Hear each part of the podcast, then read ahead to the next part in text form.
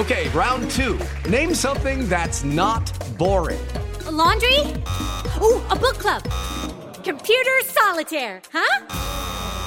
Ah, oh, sorry, we were looking for Chumba Casino. That's right. ChumbaCasino.com has over 100 casino style games. Join today and play for free for your chance to redeem some serious prizes. ChumbaCasino.com. No purchase necessary. Full prohibited by law. 18 plus terms and conditions apply. See website for details. Pingos nos Is. Hoje, quarta-feira, dia 25 de janeiro de 2023. Aqui comigo, Thiago Pavinato, Nelson Kobayashi, Roberto Mota e José Maria Trindade. Vamos aos destaques de hoje. Temer critica Lula por falar em golpe contra Dilma. With the Lucky Land slots, you can get lucky just about anywhere. This is your captain speaking. Uh, we've got clear runway and the weather's fine, but we're just going to circle up here a while and uh, get lucky. No, no, nothing like that. It's just these cash prizes add up quick. So I suggest you sit back, keep your tray table upright, and start getting lucky. Play for free at LuckyLandSlots.com. Are you feeling lucky? No purchase necessary. Void where prohibited by law. 18 plus terms and conditions apply. See website for details. E recomenda governe olhando para frente. BNDES diz que não há demanda por financiamento no exterior. E Bolsonaro, alvo de 16 ações no TSE, pode tornar-se inelegível, mas não deve ser preso. Isso e muito mais agora, aqui em Os Pingos nos Is. Opinião. Hora de colocar os pingos nos is.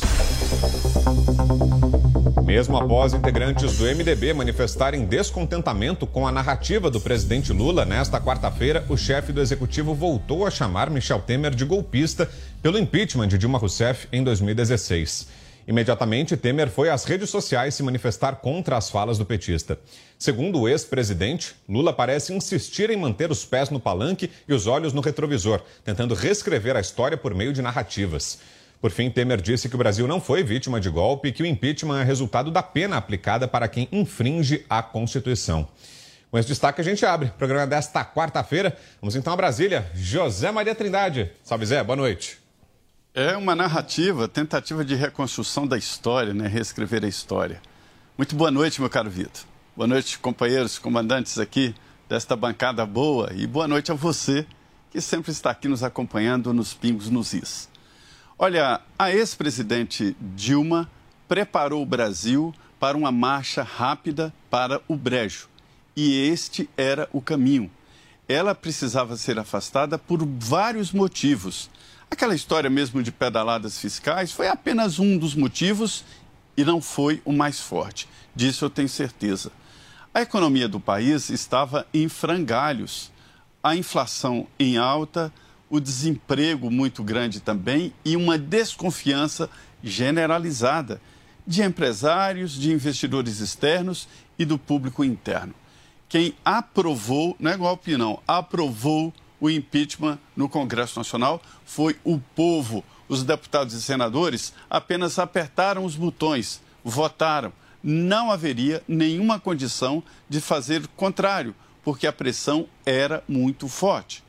Houve um entendimento de que alguém precisava salvar o país. Iniciou-se então uma tentativa, e foi bem sucedida, de união do que pensava naquele momento o povo brasileiro e o Congresso Nacional. O impeachment seguiu todas as linhas e normas democráticas e legais do país. Portanto, não houve quebra constitucional, ou seja, voto. Lula é, é, vem insistindo muito, não sei exatamente por quê. Ele é pragmático, político, e um político daquele de resultados, né? E sabe muito bem que não houve golpe. Naquela oportunidade, Dilma falou: golpes não se fazem apenas com baionetas e fuzis. Eu acompanhei todo o processo, é verdade, mas um golpe, para ser é, é, normatizado, para ser implementado, precisa sim de baionetas e fuzis. É uma realidade. Não houve golpe, isso está certo, não há nenhuma dúvida. Mas aconteceu o seguinte: encontraram os integrantes do PT uma grande narrativa, não tinha o que falar, não tinha como defender a falta de gestão do PT naquela época e muito menos, muito menos explicações para os sucessivos solavancos de irregularidades. É, o mensalão, o petrolão e a coisa explodindo, não tinha nenhuma defesa. Aí inventaram, é golpe. Aí é a mesma coisa que eles inventaram para Bolsonaro. Ah, é genocida. O pessoal nem sabe direito o que é genocida. Se soubesse, não, não falaria essa palavra em vão. Da mesma forma, é esse discurso insistente da história de golpe. Todo mundo sabe que não houve. Houve um impeachment que está previsto na Constituição, que cumpriu todas as etapas. E o presidente Michel Temer tem toda a razão. Ele é, é, tentou salvar o governo Dilma, sou testemunho disso, né? tentou ajudar, até escreveu aquela carta magoada, dizendo: Olha, eu estou cansado de ser colocado de lado, ou seja, não ser ouvido, estou indicando caminhos e tal. Cansou daquilo. E aí aceitou, vamos então afastar a presidente constitucionalmente e salvou, salvou o país. E não é só dados, assim, números de desemprego, não. A, a alegria do povo, até dos, dos petistas. Eu me lembro do alívio que os ex-aliados de Dilma ficaram depois da saída dela. Foi outra concepção do Congresso Nacional, outro jeito, porque a coisa, a crise foi colocada para fora. Esta é a realidade. O que eu fico assustado é que um presidente da República, recém-eleito, falando no grande entendimento nacional, saque essa palavra, saque esse, esse conceito né, de mera tática de defesa para voltar a esse debate onde ele vai perder e perder feio.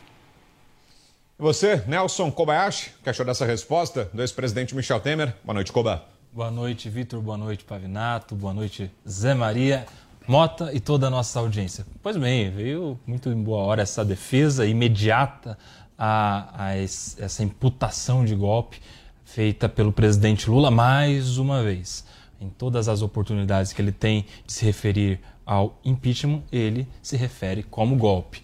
E eu acho que tem uma dose assim, de ressentimento, de olhar para o passado, de olhar no retrovisor, como é, mencionou o ex-presidente Temer, mas eu acho que não é, é só para o passado que o presidente Lula olha quando fala de golpe em 2016. Ele quer, na verdade, olhar para o futuro como forma de preparação de uma narrativa, de, da, da pretensão de criação de um senso comum quando ele repete por muitas vezes que o que aconteceu com a presidente Dilma foi um golpe, ele está, inevitavelmente, atrelando o impeachment a um golpe. E isso não deixa de ser uma, uma narrativa olhando para frente. Por quê? Porque daqui a pouco nós estamos apenas no primeiro mês de governo. Daqui a pouco, em alguma brecha que o governo federal der no executivo, nas ações do presidente Lula, alguém poderá levantar a possibilidade de um impeachment dele, especialmente diante do, do, do Congresso, da composição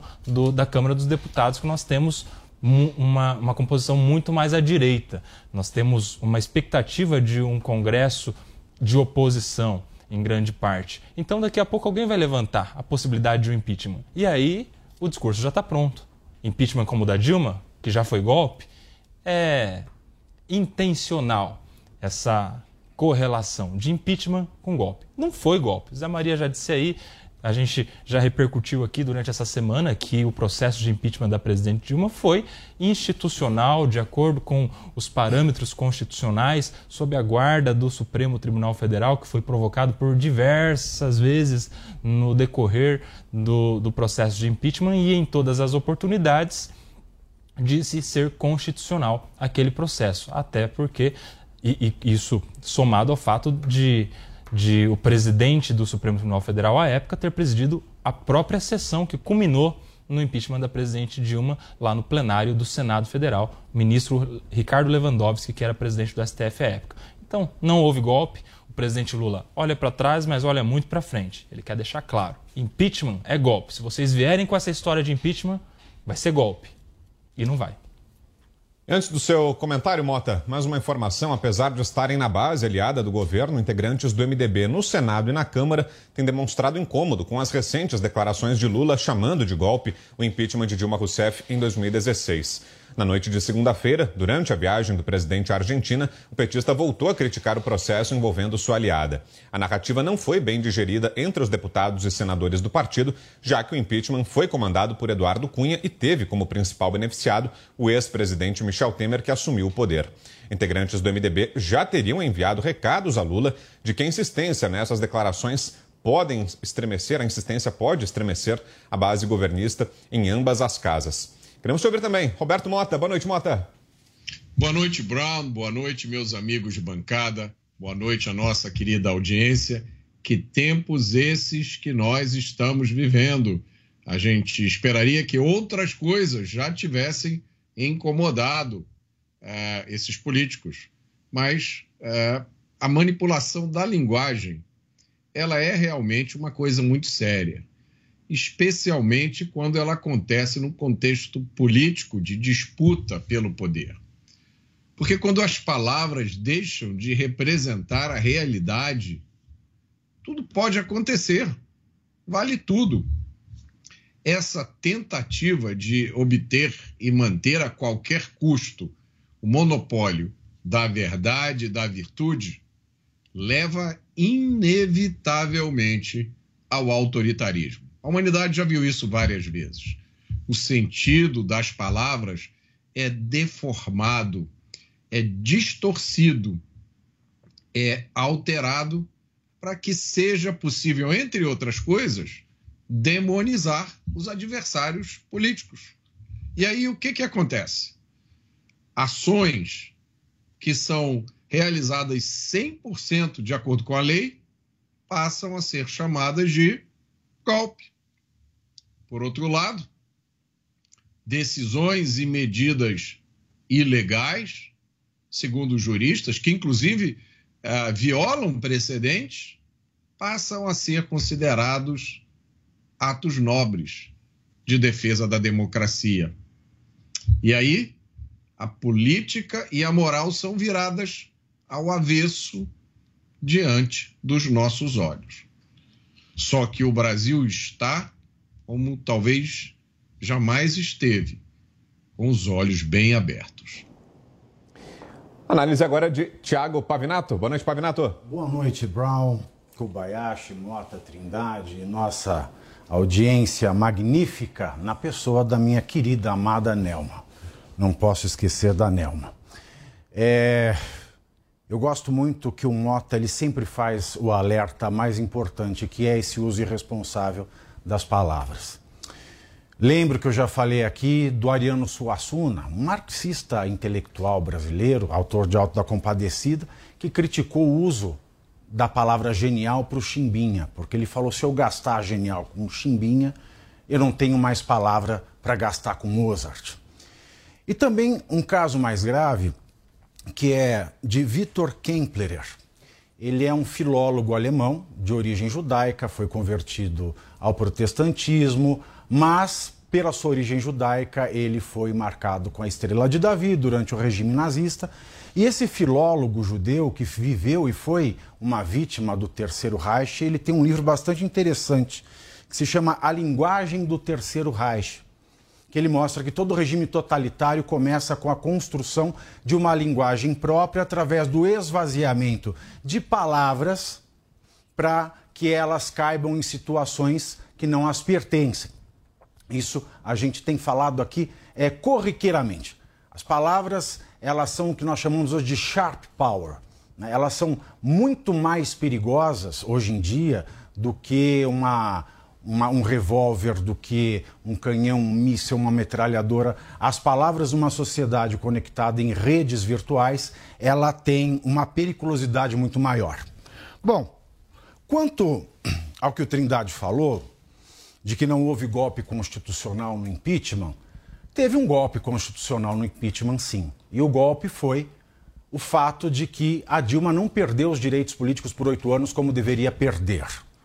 O ministro Ricardo Lewandowski fatiou a sanção e não aplicou a ela a perda da elegibilidade por oito anos, alegando que ela poderia ser merendeira. Né? E vemos hoje que ela não quer ser merendeira, ela pode assumir um cargo muito mais rentável que o de merendeira. Tirando isso, dizer que o impeachment foi golpe é um golpe. E eu vou fazer uma análise rápida, estritamente do campo da ciência jurídica. Uma análise absolutamente correlata à filosofia do direito, à hermenêutica. Isso é muito importante. Bom, essa narrativa do Lula, como todos disseram, uma narrativa, ele quer criar talvez uma cultura em que ninguém possa se manifestar contra ele da maneira como se manifestaram. Nos manifestamos contra Dilma Rousseff. E dessa maneira, ele consegue satisfazer a empáfia imperialista que ele tem. Porque o que se tem visto na CELAC hoje na reunião do Uruguai, Lula querendo fundar uma nova ordem mundial, né? nada pretensioso, uma egotrip gigantesca, então ele está com essa aura do imperador e talvez com essa narrativa ele não queira somente resgatar a imagem de Dilma, mas como também impedir qualquer manifestação no caso da política econômica dele ser um fiasco e tudo indica que vai ser, porque já está sendo. Nós temos aí do ponto de vista jurídico também um outro problema. Porque se a votação do impeachment feita em duas casas legislativas, assistida pelo Supremo Tribunal Federal, foi um golpe, aliás, votações abertas, cada um disse se queria o impeachment ou não em alto e bom som.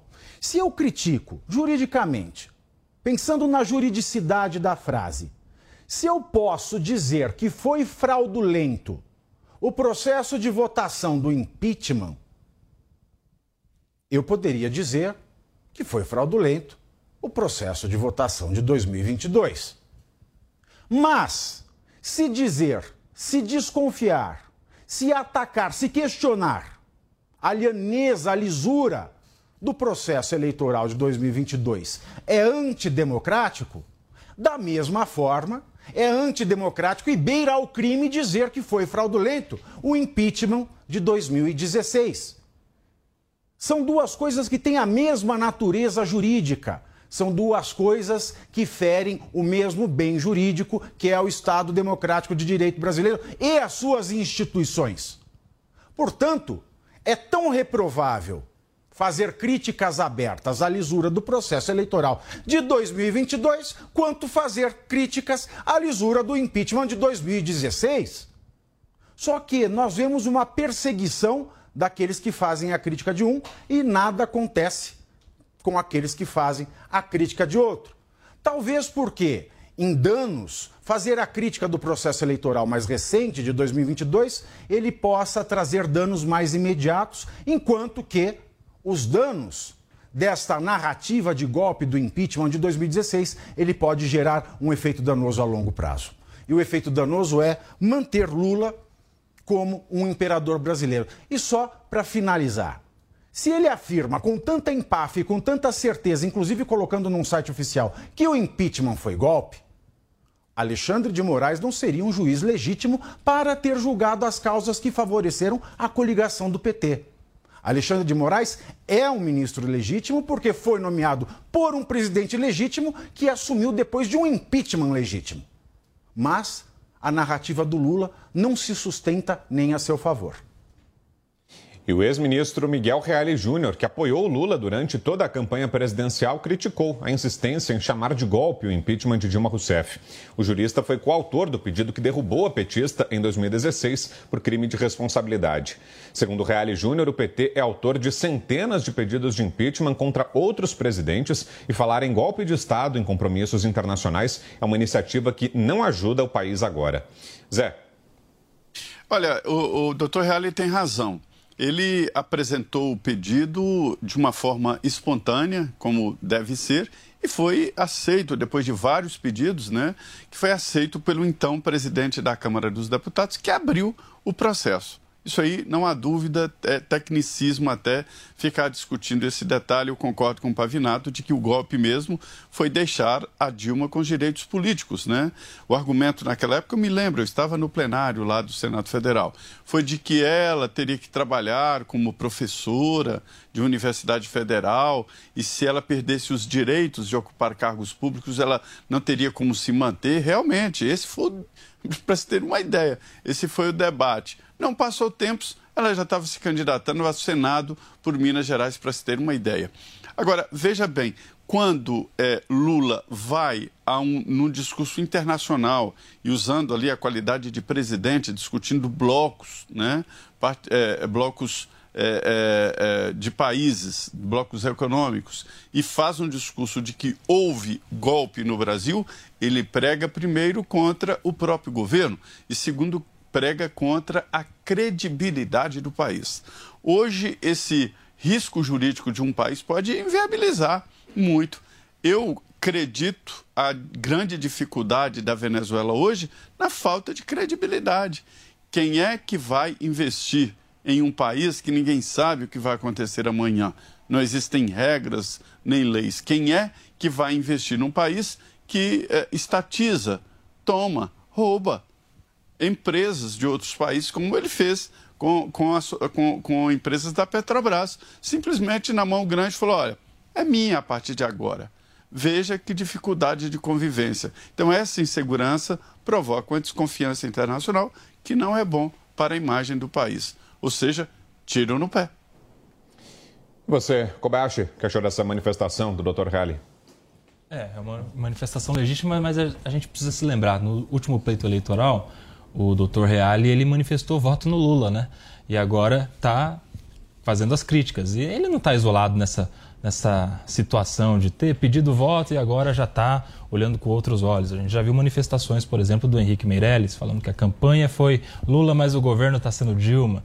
Nós vimos outras manifestações de economistas, né, falando a respeito disso, de que estão com medo, tendo pedido voto no Lula na, no último pleito eleitoral nada mais é, esperado, porque a gente já sabia quais seriam as condutas do governo petista. Ou alguém esperava que agora o Lula viesse e reconhecesse como legítimo o processo de impeachment. Eles sempre disseram que foi golpe.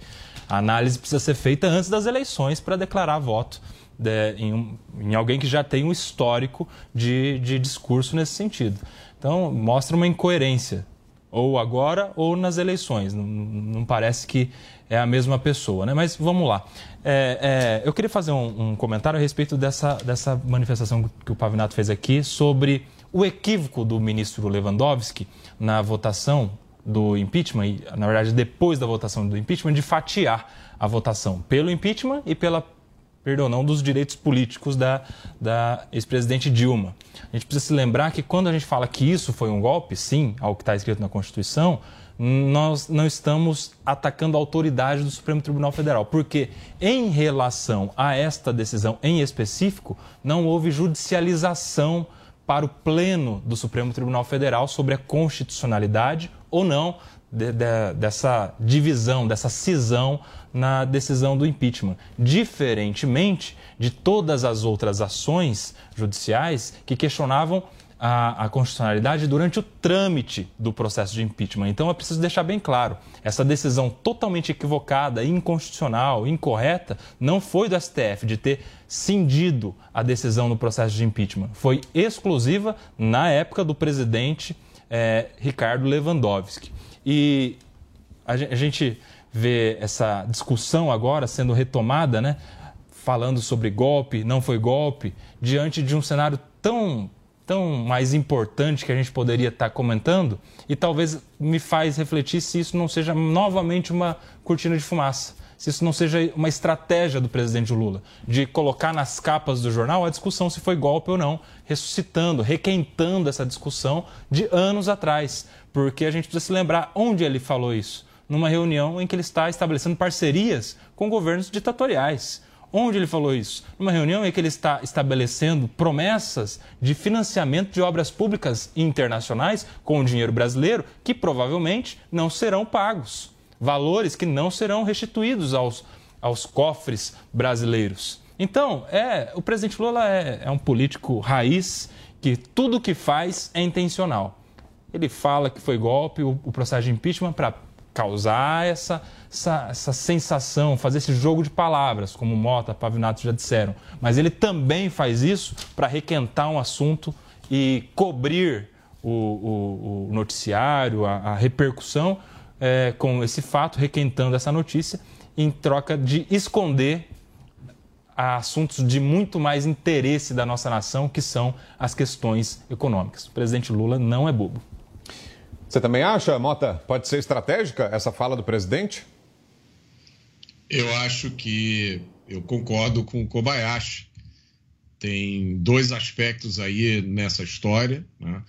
e ele levantou muito bem a possibilidade de uma insistência num tema aparentemente né, de importância minúscula nesse momento, onde muitas coisas importantes estão acontecendo no Brasil, onde é justo dizer, eu acho, que nós estamos numa crise política, é, o mundo prestes a entrar numa crise econômica, e de repente o centro do debate é um tópico que para muita gente não tem relevância nenhuma.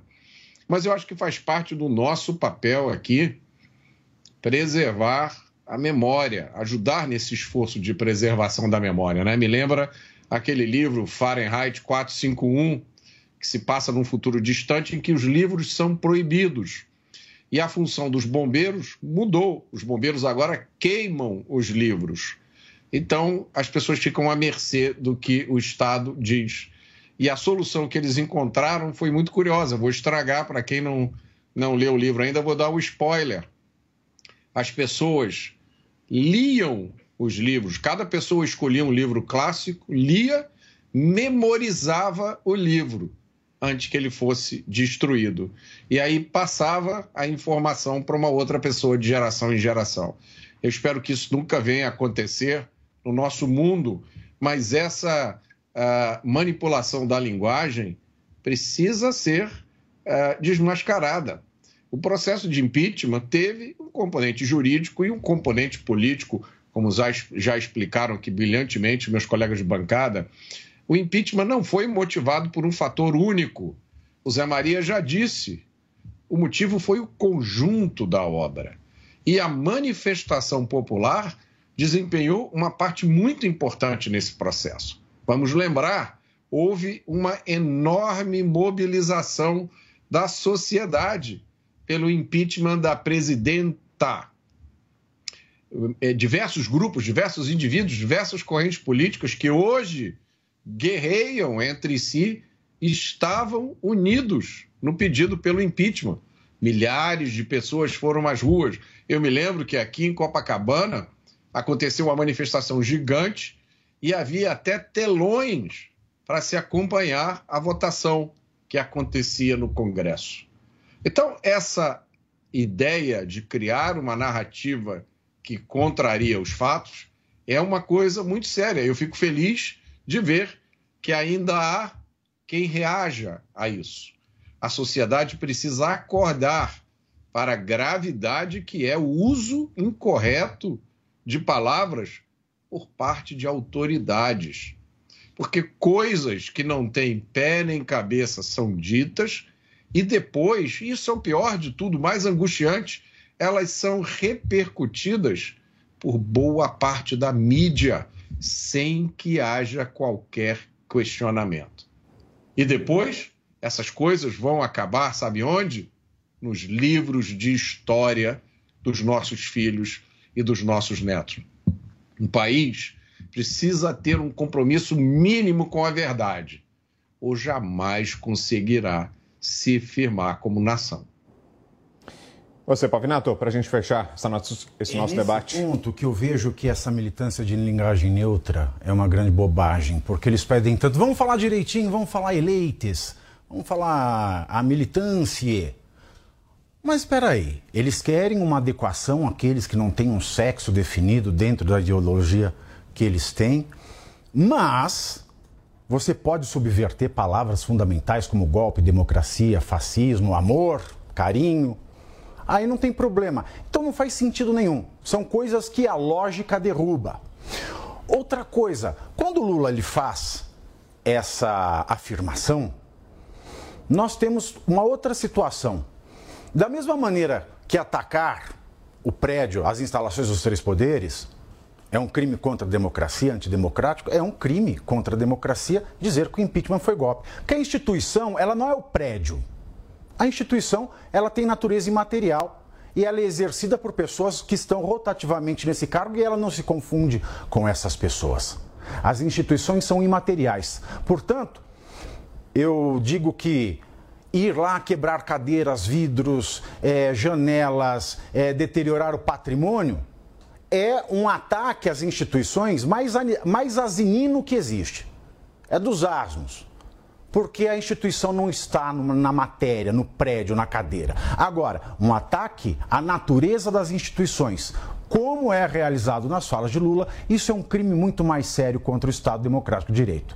E quanto ao Miguel Reale, Miguel Reale ele tem falado demais e ele acabou dando bom dia a cavalo. Valendo lembrar que no último ato em defesa da democracia, também uma palavra esvaziada pelo lulopetismo, ele sugeriu ao presidente o estado de exceção do artigo 136 da Constituição Federal, um estado que é, garante a proibição de reuniões e a quebra do sigilo telemático dos suspeitos. E agora ele está vendo que a pegada do presidente não é a mais democrática. Então, não dá para levar a sério quem vai e vem ao invés de andar pela linha reta do direito. Rápido intervalo agora, voltamos já já com mais os pingos nos is.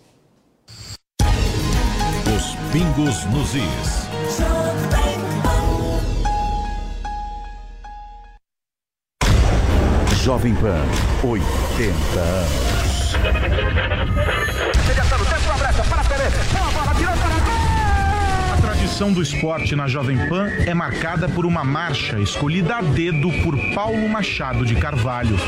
O empresário, dono da rádio pan-americana, transformou a emissora em uma potência, principalmente na cobertura do futebol, ainda nos anos 40. Os anos foram passando e os gols, lances geniais e jogadas imortais continuam vivos no coração e na memória do público fiel. Além do futebol, a Fórmula 1 e os esportes olímpicos emocionaram ouvintes e espectadores. Jovem Pan, 80 anos. E aí, tá embarcando no mundo de apostas esportivas e não sabe por onde começar? Então conheça o vaidebob.com. Simples, fácil e intuitivo, o site te oferece as melhores odds do mercado e tem mais. Nas redes sociais, arroba vai de Bob, você tem postagens diárias sobre as principais disputas e dicas para fazer aquela fezinha. Muita gente acha que apostar é um bicho de sete cabeças, mas agora que você tem o Vai de Bob, fica relax. Então já sabe, na dúvida, vai de Bob. Diante do cenário atual, onde vivenciamos uma alta disseminação de doenças, é necessária a adoção de hábitos de limpeza mais rigorosos. Para auxiliar a higienização da sua empresa, a Gocil oferece soluções completas com inovação e excelência operacional. A Gocil integra tecnologias e profissionais qualificados, com um modelo de gestão desenhado especificamente para a rotina do seu negócio. Para saber mais, acesse gocil.com.br ou ligue 11 2678 0600. Gocil, a maneira mais segura de confiar. Informação e opinião. Jovem Pan News. Experimente o polvo provençal do Rufinos Restaurante. Uma deliciosa receita de polvo inteiro grelhado com alho e ervas de Provence. Acompanhe riso al nero de sépia. Para duas pessoas, imperdível. Rufinos Restaurante, no Itaim, Rua Doutor Mário Ferraz 377. Acesse rufinos.com.br. O seu canal de notícias multiplataforma. Jovem Pan News. Dicas de Verão Jovem Pan. No verão é comum ter aquelas tempestades de fim do dia, não é? Mas não é porque está chovendo por aqui que está chovendo também nos principais mananciais. Lembre-se que no ano também temos estações mais secas e a falta de água pode acontecer em qualquer mês. A água é um recurso finito, portanto, não abuse do consumo e tenha consciência que pode acabar. Economizar água é um dever de todos e ainda pesa no seu bolso. Jovem Pan. Já de volta para você, os pingos nos is. Investigado por suposta autoria intelectual das invasões a sédios dos três poderes em Brasília, Jair Bolsonaro poderá tornar-se inelegível.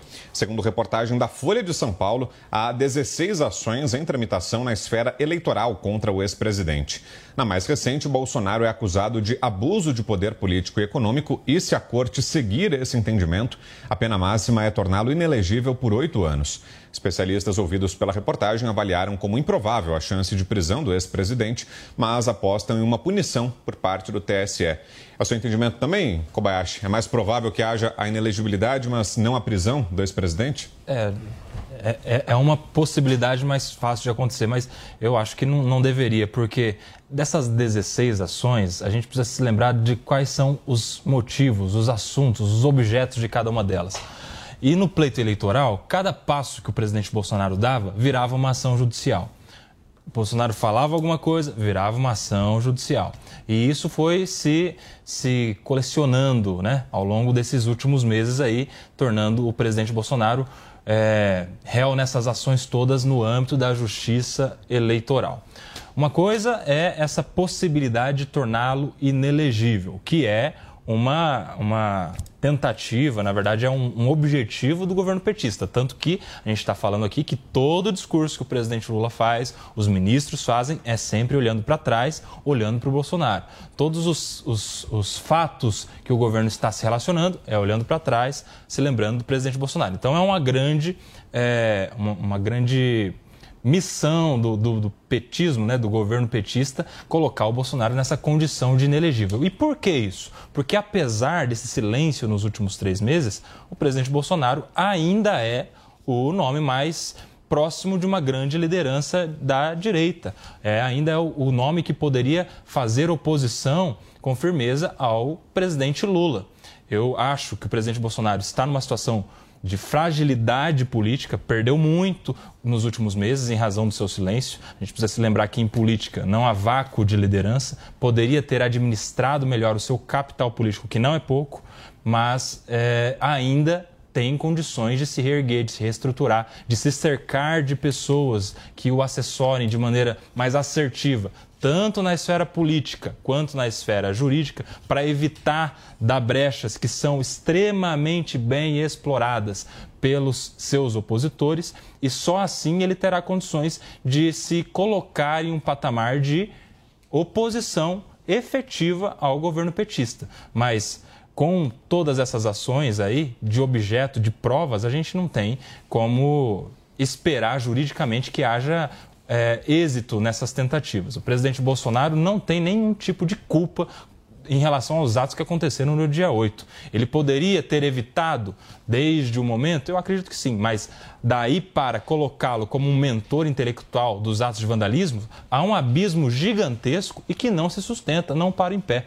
A gente precisa se lembrar que em matéria criminal, especificamente, essa autoria mediata, o autor intelectual, ele tem que ter o domínio do fato com dolo, com intenção de, de causar o dano causado pelos executores. Então, assim, é, demanda uma, uma instrução probatória muito complexa que a gente não tem em relação ao presidente Bolsonaro. Então, acho que se a justiça for feita com o que nós temos hoje, não há nem possibilidade de se tornar inelegível e nem possibilidade de ser responsabilizado criminalmente.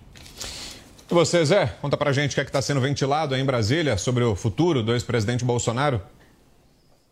Olha, eu tenho que avisar para o Kobayashi é, é, que aqui antes a gente discutir e me perguntaram, né? Ainda o presidente Bolsonaro no exercício da função, Bolsonaro será preso e eu dizia não, com esses argumentos aí que você falou, nada no horizonte. E aí é, é vinham sempre me falar, nós estamos vivendo uma época diferente, onde os processos e os inquéritos estão longe da realidade jurídica do país. Então, só se houver uma, um distanciamento absurdo, né, abissal, do mundo jurídico, da realidade, é que o ex-presidente Jair Bolsonaro poderia ser preso. Não existe na visão jurídica, no mundo jurídico, nada que possa justificar minimamente uma prisão, ainda que preventiva, do presidente Jair Bolsonaro. Condenatória, aí fora de questão, não tem nenhum processo em vista que esteja mais ou menos nessa linha. Para se ter uma ideia, os inquéritos e processos contra ele ainda não desceram, ou seja, não foram ainda para a, a, a, primeira instância, o que deve acontecer. O que antes poderia ser uma grande preocupação, perder o foro privilegiado, veja que, que diferente agora é uma vantagem. Porque ser julgado lá na primeira vara, ele terá direito à defesa, de conhecer o processo contra ele, de saber é, é, é qual será o juiz, né? e depois direito a apelar. Né? No Supremo não se tem esse direito, porque é instância máxima, a última palavra, e os inquéritos estão muito confusos. E às vezes as pessoas estão sendo acusadas sem saber de quê e não tem como se defender. No Tribunal Superior Eleitoral foram montadas várias estruturas de processos né, que podem chegar à inelegibilidade, e esta é a tendência aí há uma tendência muito mais forte e é o que se analisa por aqui, exatamente sobre esse, esse efeito né, lançado sobre o, o, o, o ex-presidente Jair Bolsonaro de torná-lo inelegível. E existem é, é, situações assim que deveriam ser é, é arquivados de ofício. Por exemplo, o uso do Palácio do Planalto para fazer do Palácio da Alvorada para fazer aquelas lives que ele fazia religiosamente toda quinta-feira. O que acontece é o seguinte: isso já passou pelo Supremo. Quando alguém pega um imóvel funcional para morar, assina o contrato, o imóvel, teoricamente, é dele. Né? A posse é dele, não é da União, assim como quando você aluga um apartamento, o dono, naquele momento, não é dono, você tem a posse. Né? O dono, para visitar, está geralmente nos contratos, tem que marcar dia, data e hora e você concordar. Então, o Palácio da Alvorada era a residência oficial de Jair Bolsonaro, ou seja, da família, não era um imóvel funcional. E estão dizendo que ele usou um imóvel público para fazer as lives, que eram, tinha uma parte de campanha ali. Então, assim, tem argumentos grotescos, mas tudo isso no TSE pode levá-lo à inelegibilidade. Eu acho estranho esse medo que se tem, né? Da, da, possibilidade do presidente Jair Bolsonaro ser candidato em 2026. Pavinato. Olha, Trindade, tem só um pequeno detalhe: o TSL não é um tribunal como os outros tribunais. Ele é um tribunal que, diferentemente dos outros, né, da primeira instância, da Justiça Estadual ou até mesmo da Justiça Federal, é, os tribunais de justiça, o STJ, o TST, até mesmo o STF, o TSL tem uma função normativa fática, que é uma reminiscência da lei eleitoral que vem da época do regime militar. E nesse caso, como nós estamos tratando da eleição presidencial e como nós estamos tratando de ataques, inclusive ao próprio TSE, é bem provável que o TSE ele fique com a competência para conhecer e julgar dessas ações que são propostas contra o ex-presidente Jair Bolsonaro, mesmo tendo ele saído do cargo. É, mesmo que ele não tenha mais foro privilegiado, é da competência do TSE, é da competência do TSE é, conhecer e julgar desses casos.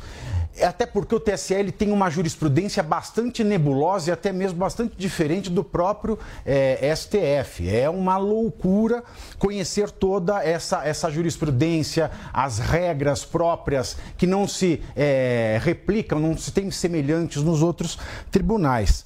Bom, ele está sendo aqui acusado de, de, de, questões penais, civis, administrativas, 16 ações ao todo, e cabe lembrar que a primeira delas foi em julho do ano passado, julho de 2022, do PDT.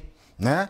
É, dizendo que ele ataca o sistema eleitoral. Eles apresentam essa ação, não tem prova nenhuma, né? estavam esperando provas. Isso causa mais revolta ainda. Enquanto umas ações chegam, são indeferidas de plano, por imprestabilidade de provas, e se condena quem entrou com essas ações a pagar uma multa por litigância de má-fé, nós temos aí várias ações que chegaram ao TSE sem o substrato das provas e que estão lá. Por exemplo, agora é que essa ação do PDT, de julho do ano passado, começou a andar porque se juntou a ela a minuta que estava na casa do Torres.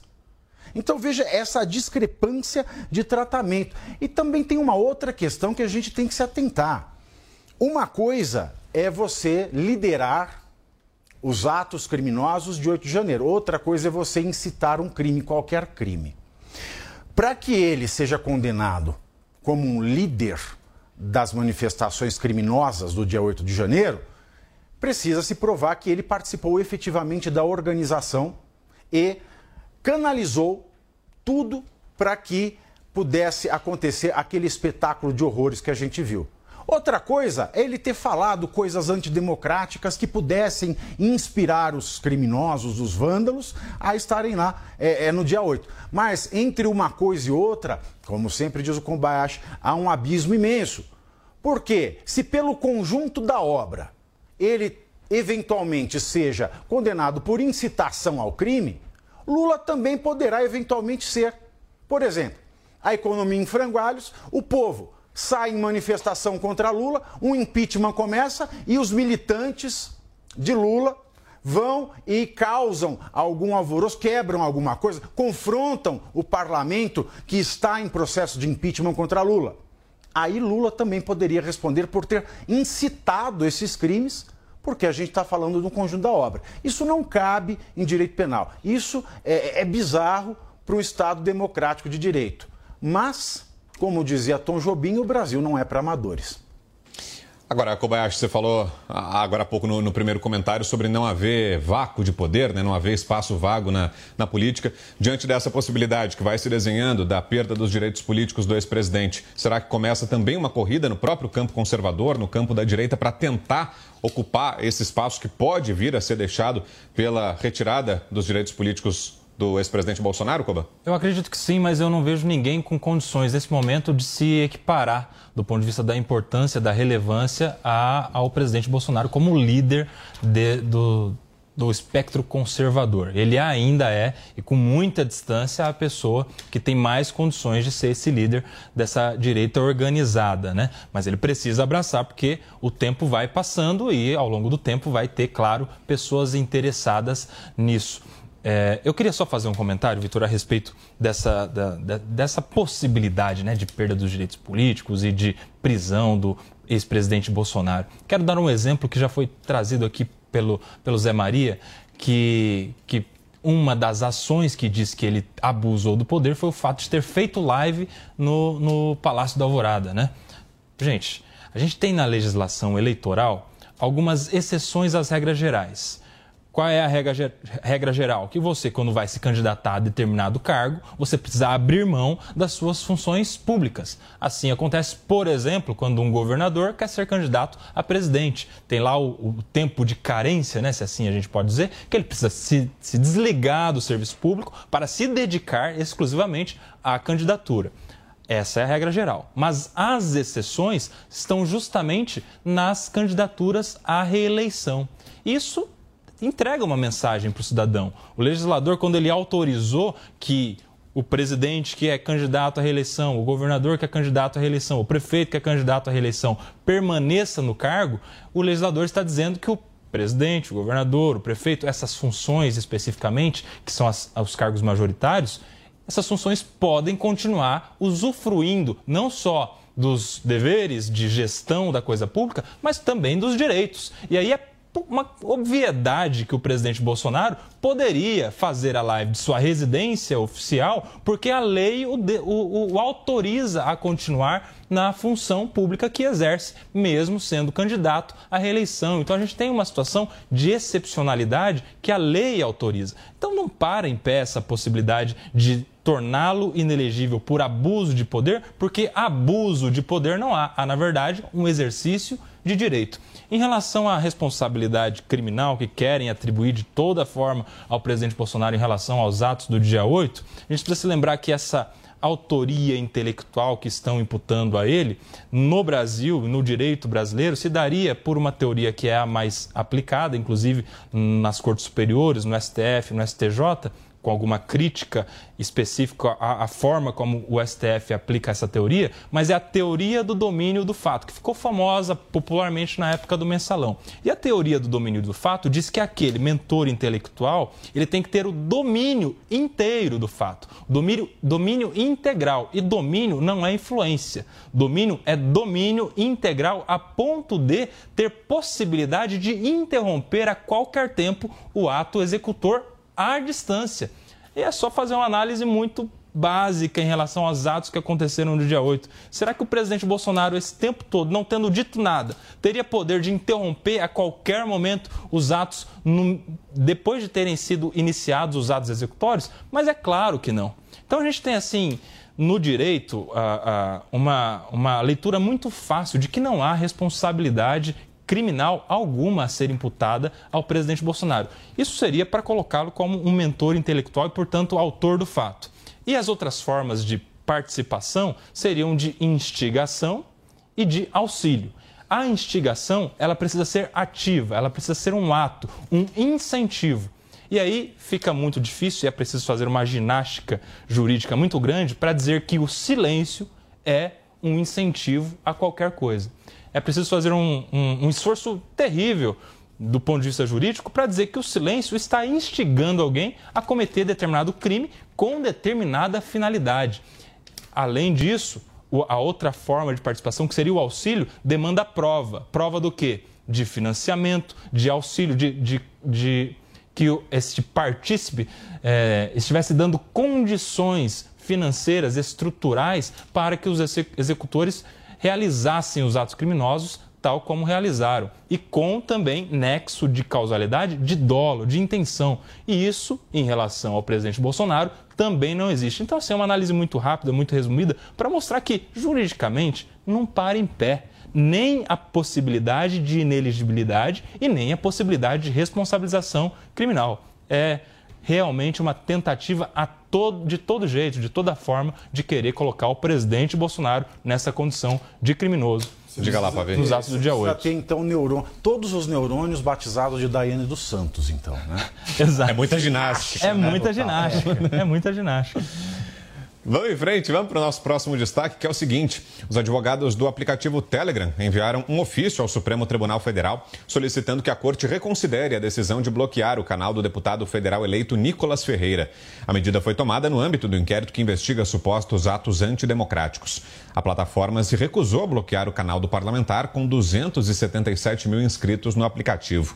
No mesmo documento enviado ao STF, o Telegram alega que muitas ordens da corte voltadas à remoção de conteúdo são feitas com fundamentação genérica e de forma desproporcional.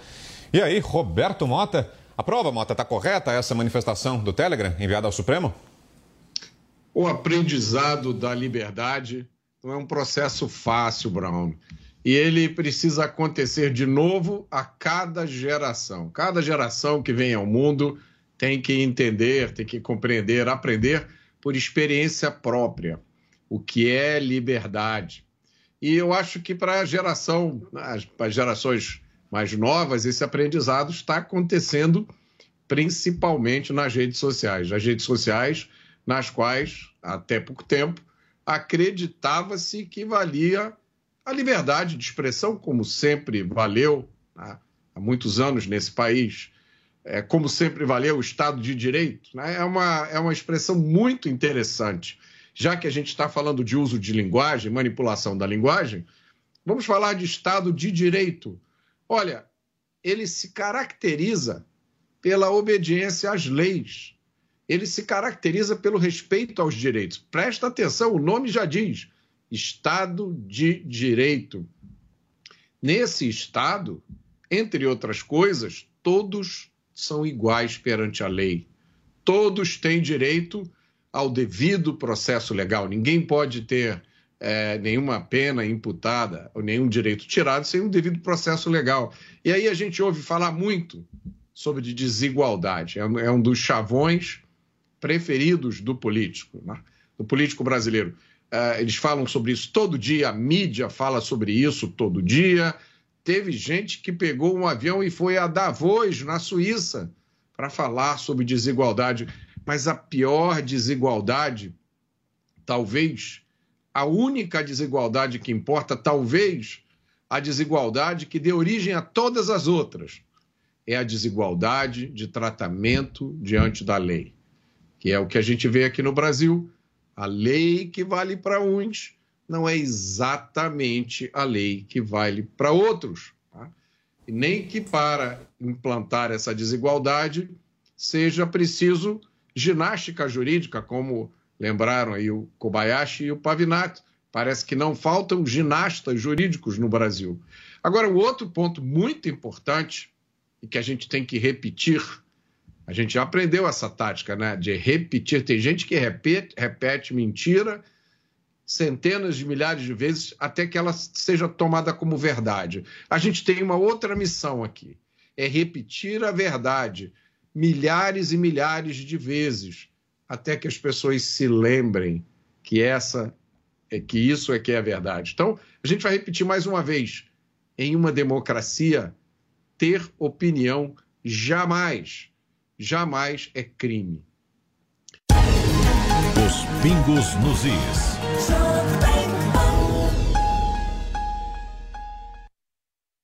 Sabia que o Brasil é o maior produtor e exportador de soja do mundo e movimenta mais de 70 bilhões de dólares por ano? Com o curso de comercialização de soja e milho da NIL, você pode fazer parte do mercado que mais cresce no Brasil. Esse curso é ideal para você que quer trabalhar com trading de soja e milho no mercado financeiro e para você que é produtor e quer potencializar os lucros com sua safra. Acesse a nilcursos.com.br e garanta sua vaga com 50% de desconto.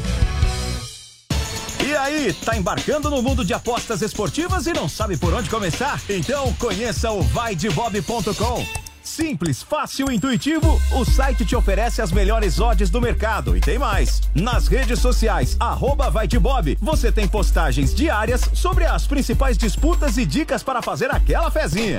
Muita gente acha que apostar é um bicho de sete cabeças, mas agora que você tem o Vai de Bob, fica relax. Então já sabe, na dúvida, vai de Bob.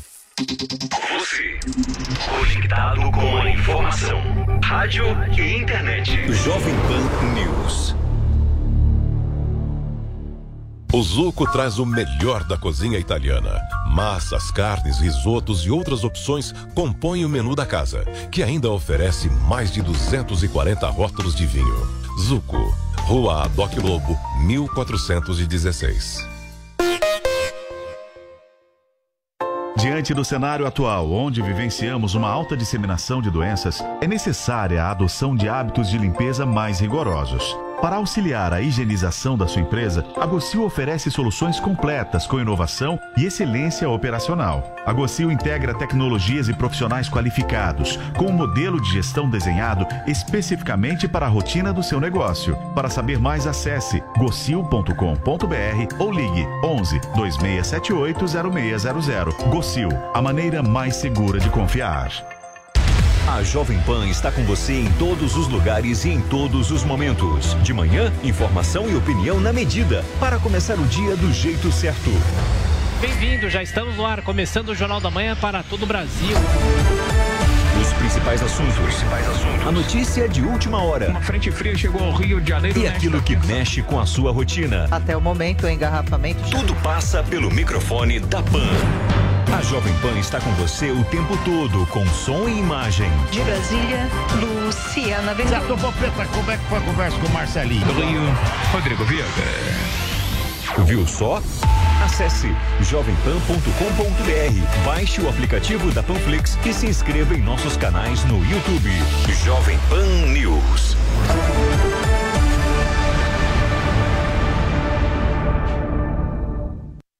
Participe da nossa enquete, está no ar a pergunta lá no site da Jovem Pan sobre um tema a respeito do qual a gente vai conversar daqui a pouquinho. A gente já tem aqui os primeiros números também. A pergunta é a seguinte: você aprova a reaproximação entre Brasil e Cuba? Sim ou não? Por enquanto, 92,51% disseram que não, 7,49% que sim. Você participa lá no site da Jovem Pan, é o www.jovempan.com.br. Seguindo aqui no nosso giro, Thiago Pavinato, que achou Pavinato desse Olha, posicionamento eu- do Telegram? Eu achei um posicionamento admirável. O advogado ele agiu muito bem. O advogado agiu como deve agir um advogado.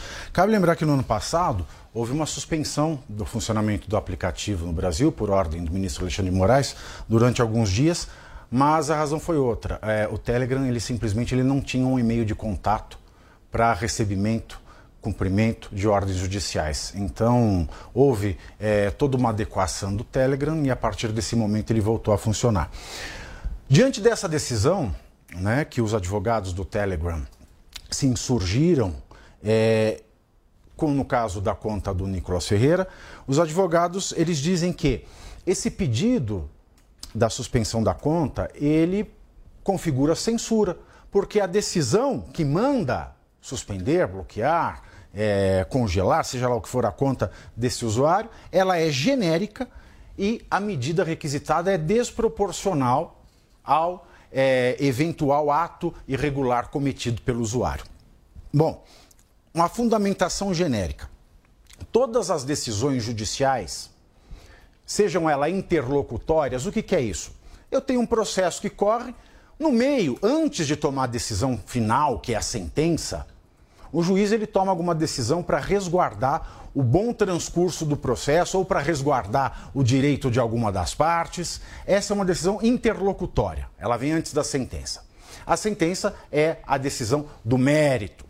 Mas, tanto a interlocutória quanto a sentença de a decisão de mérito, conforme a Constituição Federal, no artigo 93, inciso 9, ele estabelece um princípio que é o seguinte: todos os julgamentos serão públicos, todas as decisões serão fundamentadas, todas as decisões, as interlocutórias e as de mérito.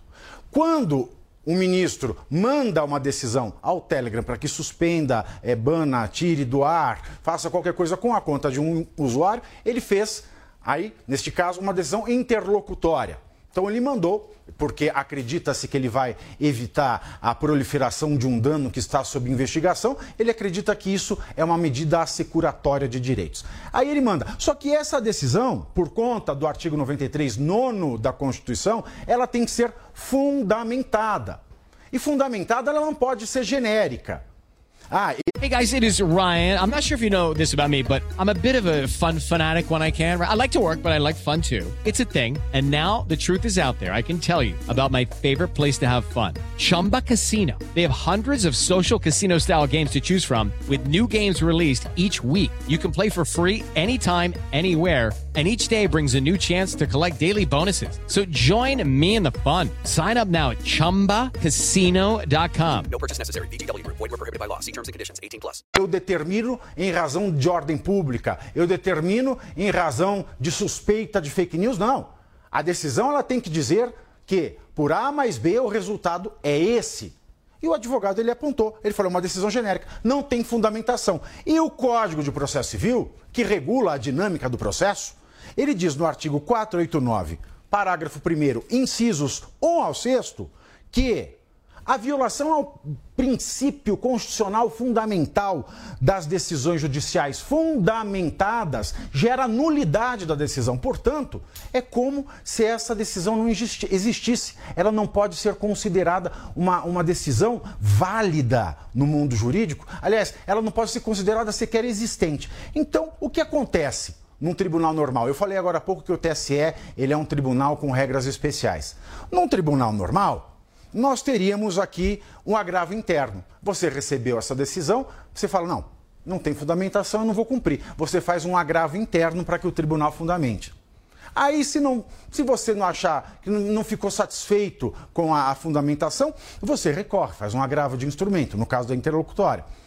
Mas a jurisprudência do TSE, ela é diferente.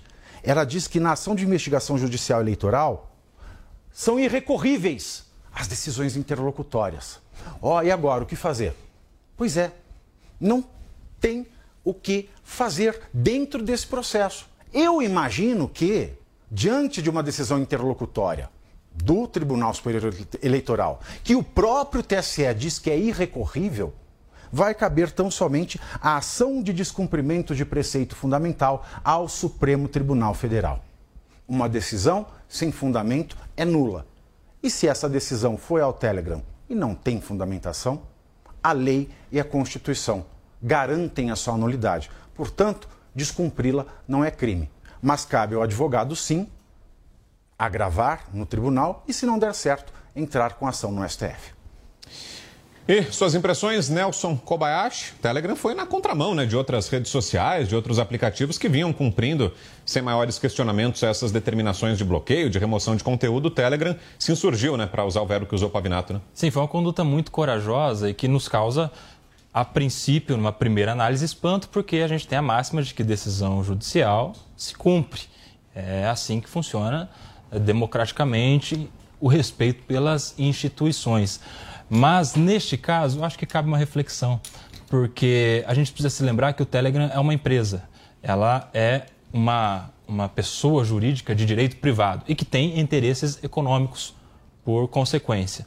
Então, quando ela vê uma determinação judicial para o bloqueio de uma conta, de um perfil, de um usuário que é um, um grande influencer, ela também vê essa informação como algo que pode prejudicar a sua atividade financeira. Afinal, as redes sociais vivem de influenciadores, de pessoas que têm perfis engajados, né? E aí a gente faz ah, essa análise levando em consideração que se isso pode influenciar a atividade econômica de uma rede social que não deixa de ser uma empresa, ela passa a ser, neste caso, não apenas um ente oficiado, ela passa a ser um terceiro interessado nessa decisão. Porque essa decisão de, de bloquear um perfil que é um objeto de negócio da empresa atinge, impacta os seus negócios. É, quantas visualizações os posts deste perfil não geram dia a dia, quanto isso não engaja em publicidade para essa empresa, quanto isso não engaja em novos ah, seguidores, em novos perfis, em novas, novos usuários para essa empresa. Então ela passa a ter legitimidade sim para questionar uma ordem judicial, agora como pessoa que tem interesse, pessoa jurídica de direito privado que tem interesse na reversão. Por isso mesmo é que pediu a reconsideração. É uma conduta, acredito que inédita, pelo menos eu não tenho ciência de outras condutas jurídicas como essa, mas que realmente merece aplausos. É, da, da, aplausos aos procuradores, aos advogados do Telegram por, por, por, questionarem e pedirem a revisão, a reversão dessa decisão. É, e a gente precisa se lembrar que em matéria eleitoral, quando há dúvida, a gente vigora o princípio de manutenção da vontade popular. E o Nicolas Ferreira, ele não é simplesmente alguém que foi eleito. Ele foi o terceiro mais votado da história em números nominais de voto, mas a gente pode dizer que ele foi o mais votado da história, da história se nós considerarmos que ele é do estado de Minas Gerais, que tem menos eleitores do que São Paulo, que é o estado em que Eduardo Bolsonaro e o ex-deputado Enéas Carneiro é, figuram como primeiro e segundo mais votados. O, o Nicolas ele teve 13,32% de votos, 1 milhão e 400, alguma coisa assim.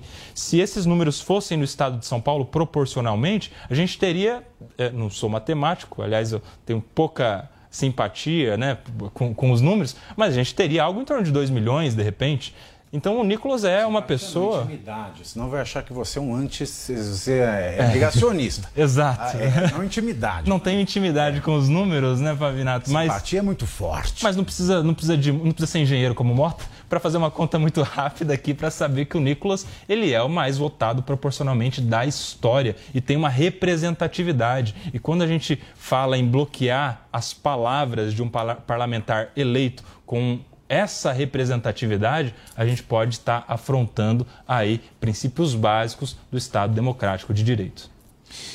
Em destaque de agora à noite, o Supremo Tribunal Federal divulgou há pouco imagens inéditas das câmeras de segurança que mostram a invasão à sede da corte no último dia 8 de janeiro. Aí as imagens para você que nos assiste, é possível ver a depredação fora do prédio e também o momento em que os grupos chegam ao plenário. Essa é a imagem do plenário do Supremo Tribunal Federal, ainda com tudo no lugar, e depois é que nós veremos a chegada dos manifestantes e a depredação do plenário da corte. Enquanto isso, a gente vai acompanhar essas imagens. Queria te ouvir, Zé, lembrando que essas imagens já estão nas mãos dos investigadores, já estavam, né? São essas imagens que permitiram aos investigadores chegar a mais de duas mil, as mais de duas mil pessoas que foram detidas. Agora está em pouco mais de 900, né, o número de pessoas que permanecem presas. Mas essas imagens já estavam com os investigadores, foram elas que possibilitaram as primeiras prisões desse caso. Mas só hoje, nessa quarta-feira, é que foram divulgadas a público pelo Supremo Tribunal Federal e a gente acompanha agora.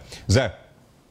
Logo depois da intervenção aqui na Secretaria de Segurança Pública e na, na, Segurança Pública do Distrito Federal, né, que funciona como Estado e Prefeitura ao mesmo tempo, é assim o Distrito Federal, aí houve uma busca de imagens de é, internet, de, de câmeras de segurança, essa câmera, por exemplo, aí que nós estamos vendo, ela é instalada no teto do Supremo Tribunal Federal, uma câmera de segurança, né?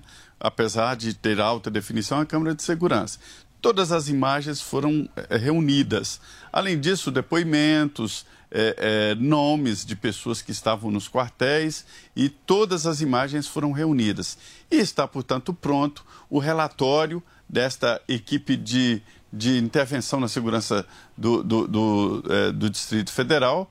E esse relatório aponta, inclusive, ali linhas de investigação mostrando que em determinado momento é, o número de, de manifestantes era muito maior do que o número de policiais e que os militares acabaram recuando, o que permitiu a entrada dos manifestantes no Supremo Tribunal Federal. Da mesma forma, mais 23 nomes que não estão presos e nem investigados nesse grupo aí foram apresentados pelo presidente do Senado, senador Rodrigo Pacheco, para o Supremo Tribunal Federal. E tudo isso está sendo encaminhado para esse inquérito que, olha, agora sim é um inquérito do fim do mundo.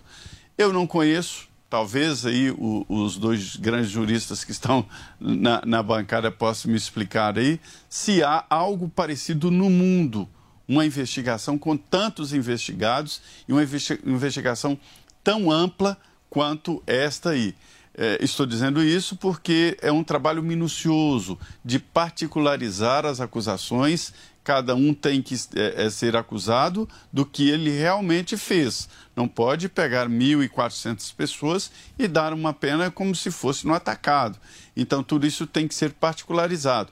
E estas imagens, os depoimentos e o conteúdo desse relatório elaborado pela equipe de intervenção isso aí é muito importante para a definição exatamente do que fez cada pessoa. Eu posso antecipar que muitos foram incluídos por acaso nesse processo. Agora, Pavinato, enquanto a gente acompanha as imagens, será que a divulgação, como eu disse, né, essas imagens todas que nós estamos acompanhando, essas filmagens já estavam nas mãos dos investigadores, então não é um material novo, são mais de 10 horas de filmagens, segundo o que foi divulgado pelo Supremo Tribunal Federal. Mas será que a divulgação não tem um efeito político também no debate público, não traz à tona de novo esse caso, não acaba também tendo efeitos, sejam lá quais forem, uma repercussão política também, Pavinato? Eu acho essencial. Foi um dano ao patrimônio público, um dos patrimônios mais representativos, não que se confundam, mas são representativos do Estado Democrático de Direito. É, eu só estou olhando aqui para ver se ninguém tropeça e cai, porque eu acho que o sujeito que faz isso, se cai de quatro, não levanta mais. Porque vindo uma cena dessa, eu fico. O sujeito com uma mangueira de água molhando cadeiras. Qual é o nexo de uma manifestação como essa? Como é que a pessoa pode chegar a, a, a esse grau? Acho que um asno é muito mais inteligente que esse sujeito. Isso é fundamental, primeiro.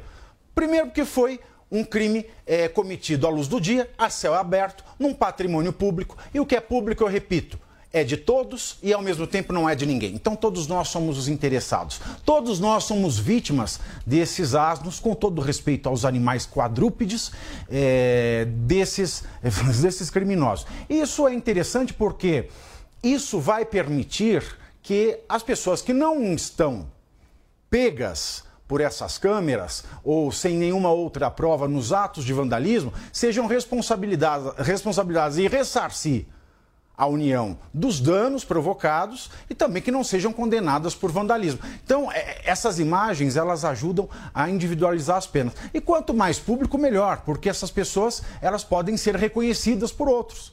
A Polícia Federal ela conta com tecnologia de reconhecimento facial, usando essas imagens. Então, o que está acontecendo na Polícia Federal agora? Eles estão pegando todos esses vídeos, eles aplicam esse reconhecimento facial, tentam chegar a essa pessoa e a perícia técnica pessoal vai averiguar se esse reconhecimento ele é fidedigno com é, o, o resultado com o fato. Então é, é essencial que essa imagem venha à tona, é essencial que ela seja público, porque esse crime foi contra todos nós. E isso é bom também para deixar tudo às claras, né? Ah, teve infiltrado, foram os infiltrados. Tá bom, tinha infiltrado, mas tinha patriota junto. Todo mundo errou, todo mundo cometeu crime, todo mundo que fez, olha esse asno com a mangueira. Eu tenho vontade de, de falar o que ele faz com essa mangueira, mas eu vou parar por aqui. Ô Kobayashi, do ponto de vista jurídico, você acha que é correta a manutenção dessas prisões? Como eu falei, né, são mais de 900 pessoas que permanecem detidas, vândalos como esses que nós vimos aí nessas imagens. Você acha que é correta a manutenção dessas prisões ou em algum momento eh, essa prisão vai ter que ser substituída por alguma outra pena menos grave, por algum tipo de monitoramento, por eh, tornozeleira eletrônica, por exemplo, ou alguma outra pena? Como é que vai ficar daqui para frente? É, a gente já teve aí várias, várias pessoas que foram liberadas, né, que tiveram revogadas as suas prisões preventivas. E, ao longo do tempo, individualizadas as pessoas que participaram e que foram presas, a gente precisa ter uma análise detalhada sobre os critérios, sobre a presença ou não dos requisitos da prisão preventiva para cada uma dessas pessoas. É uma pessoa que pode oferecer risco à sociedade se ela for solta? É uma pessoa que pode oferecer risco ao processo se ela for, se ela for solta? Ela vai sumir com alguma prova importante? Tem alguma dessas pessoas por aí, por exemplo, dessa imagem, que tem acesso a essas câmeras a, a ponto de sumir com essa imagem, por exemplo? Tem alguma dessas pessoas aí que tem possibilidade de corromper testemunhas sobre algo que todo mundo viu? São pessoas que podem fugir? Aí é preciso fazer uma análise. É a pessoa que tem residência fixa, tem emprego em carteira, tem um histórico de endereços nos órgãos é, públicos, ou é uma pessoa que não tem nenhum tipo de endereço? Por isso que é, é preciso saber se estão presentes ou não os requisitos da prisão preventiva, que é, no Brasil, sempre muito banalizada, né? Você quer falar? A única coisa que eles podem fazer sumir é o feno do, do, do, do estábulo. É a única coisa que eles podem fazer sumir. É o, é, o risco. É, isso juridicamente, né, né, né Vitor? Mas analisando as imagens que a gente estava vendo aí, é, é, a gente precisa analisar do ponto de vista até, até da inteligência, né? O que essas pessoas estavam achando é, que estavam fazendo entrando no, no, plenário da STF, será que elas tinham consciência, convicção de que a partir desse momento ninguém mais é ministro? A partir desse momento, agora eles é que são os ministros da STF. Então, assim, é, é de, uma, de uma inteligência muito duvidável, duvidosa, né? É, essa, essas imagens aí em relação a essas pessoas. São pessoas que estão fazendo o que? O que elas queriam com esses atos. É de uma imbecilidade muito grande que só se confirma com essas imagens. Mudando de assunto, a gente fala agora mais uma vez sobre a viagem de Lula. Na Argentina, o presidente teve um encontro bilateral com o ditador cubano Miguel Díaz-Canel nesta terça-feira. O chefe do executivo participou com outros políticos latino-americanos de uma reunião da cúpula da CELAC. Depois do encontro com Díaz-Canel, Lula compartilhou uma fotografia com o ditador e defendeu a retomada do diálogo entre Brasil e Cuba. Já o cubano chamou o presidente brasileiro de irmão e expressou alegria pela volta do país à CELAC e pela retomada da relação. Você, Mota? Cuba era um dos países mais desenvolvidos das Américas. Tem gente que não sabe disso, né? Tanta repetição de mentiras que as pessoas, muita gente não tem conhecimento disso. É, Cuba não era um paraíso. Cuba era dominada por um caudilho chamado Fulgêncio Batista. Caudilhos são esses líderes eh, latino-americanos, né, que, por uma mistura de corrupção, eh, de força das armas, se mantém no poder tá, é, num regime que não é democrático. Cuba não era uma democracia, mas Cuba era um país razoavelmente desenvolvido. E aí surgiu uma guerrilha. Os guerrilheiros tomaram o poder, expulsaram Fulgêncio Batista. E o resultado foi que Cuba ficou parada no tempo, ficou parada na década de 1950. Os guerrilheiros que tomaram poder prometeram liberdade. Mas não demorou muito e eles se alinharam com a União Soviética. E a América, o continente americano, ganhou o seu primeiro país comunista. E aí vocês sabem, é a mesma história de sempre. Um grupinho controlando o poder e se enriquecendo, enquanto a maioria do povo vive na miséria. Muitos intelectuais e artistas que ousaram protestar acabaram na cadeia. Aí, nesse ponto da história, eu tenho certeza que você tem um amigo, um genro, um primo, que vai dizer para você: ah, mas olha só o que o Mota não te disse. Em Cuba não há fome. Em Cuba não existem meninos de rua. Em Cuba, a medicina é de graça e é de alta qualidade.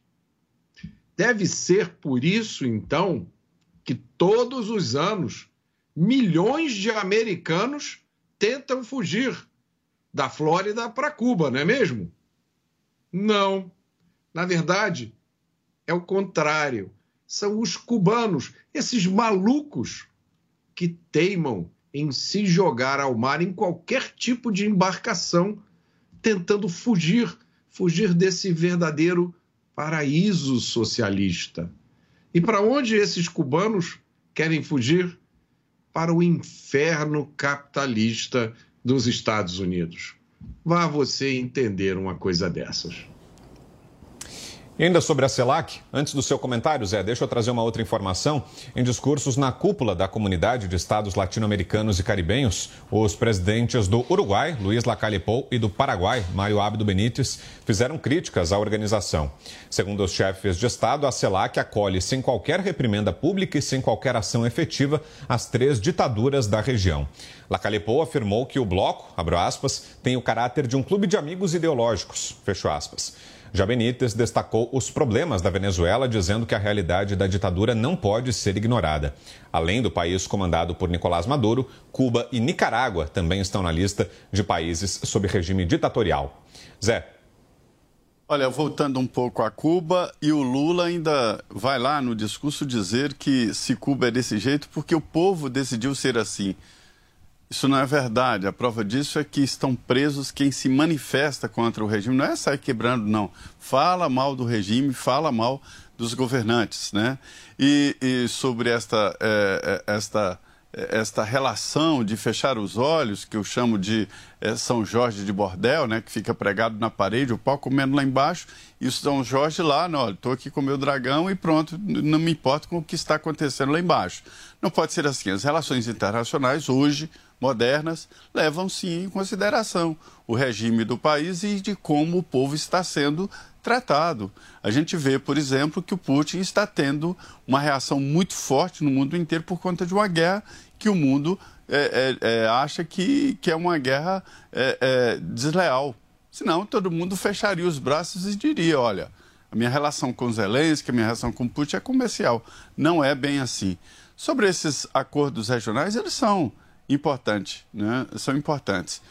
Eu me lembro, há muito tempo, eu fui entrevistar o Roberto Campos, eh, o, o, o avô do atual presidente, é, do atual presidente do Banco Central, sobre é, é, a CEPAL. E aí ele me explicando ali a importância da CEPAL, do desenvolvimento da América Latina e Caribe, né? E eu saí da entrevista, eu trabalhava na época né, numa revista, a revista Senhor, que era uma, uma revista econômica, eu saí é, encantado, depois fui falar com o deputado José Serra, que também era um defensor árduo da CEPAL e tal. Esses movimentos de, de união, de, de, de, de projetos de desenvolvimento regionais, eles são importantes, sim. O que está acontecendo nessas crises é que os acordos estão é, errados.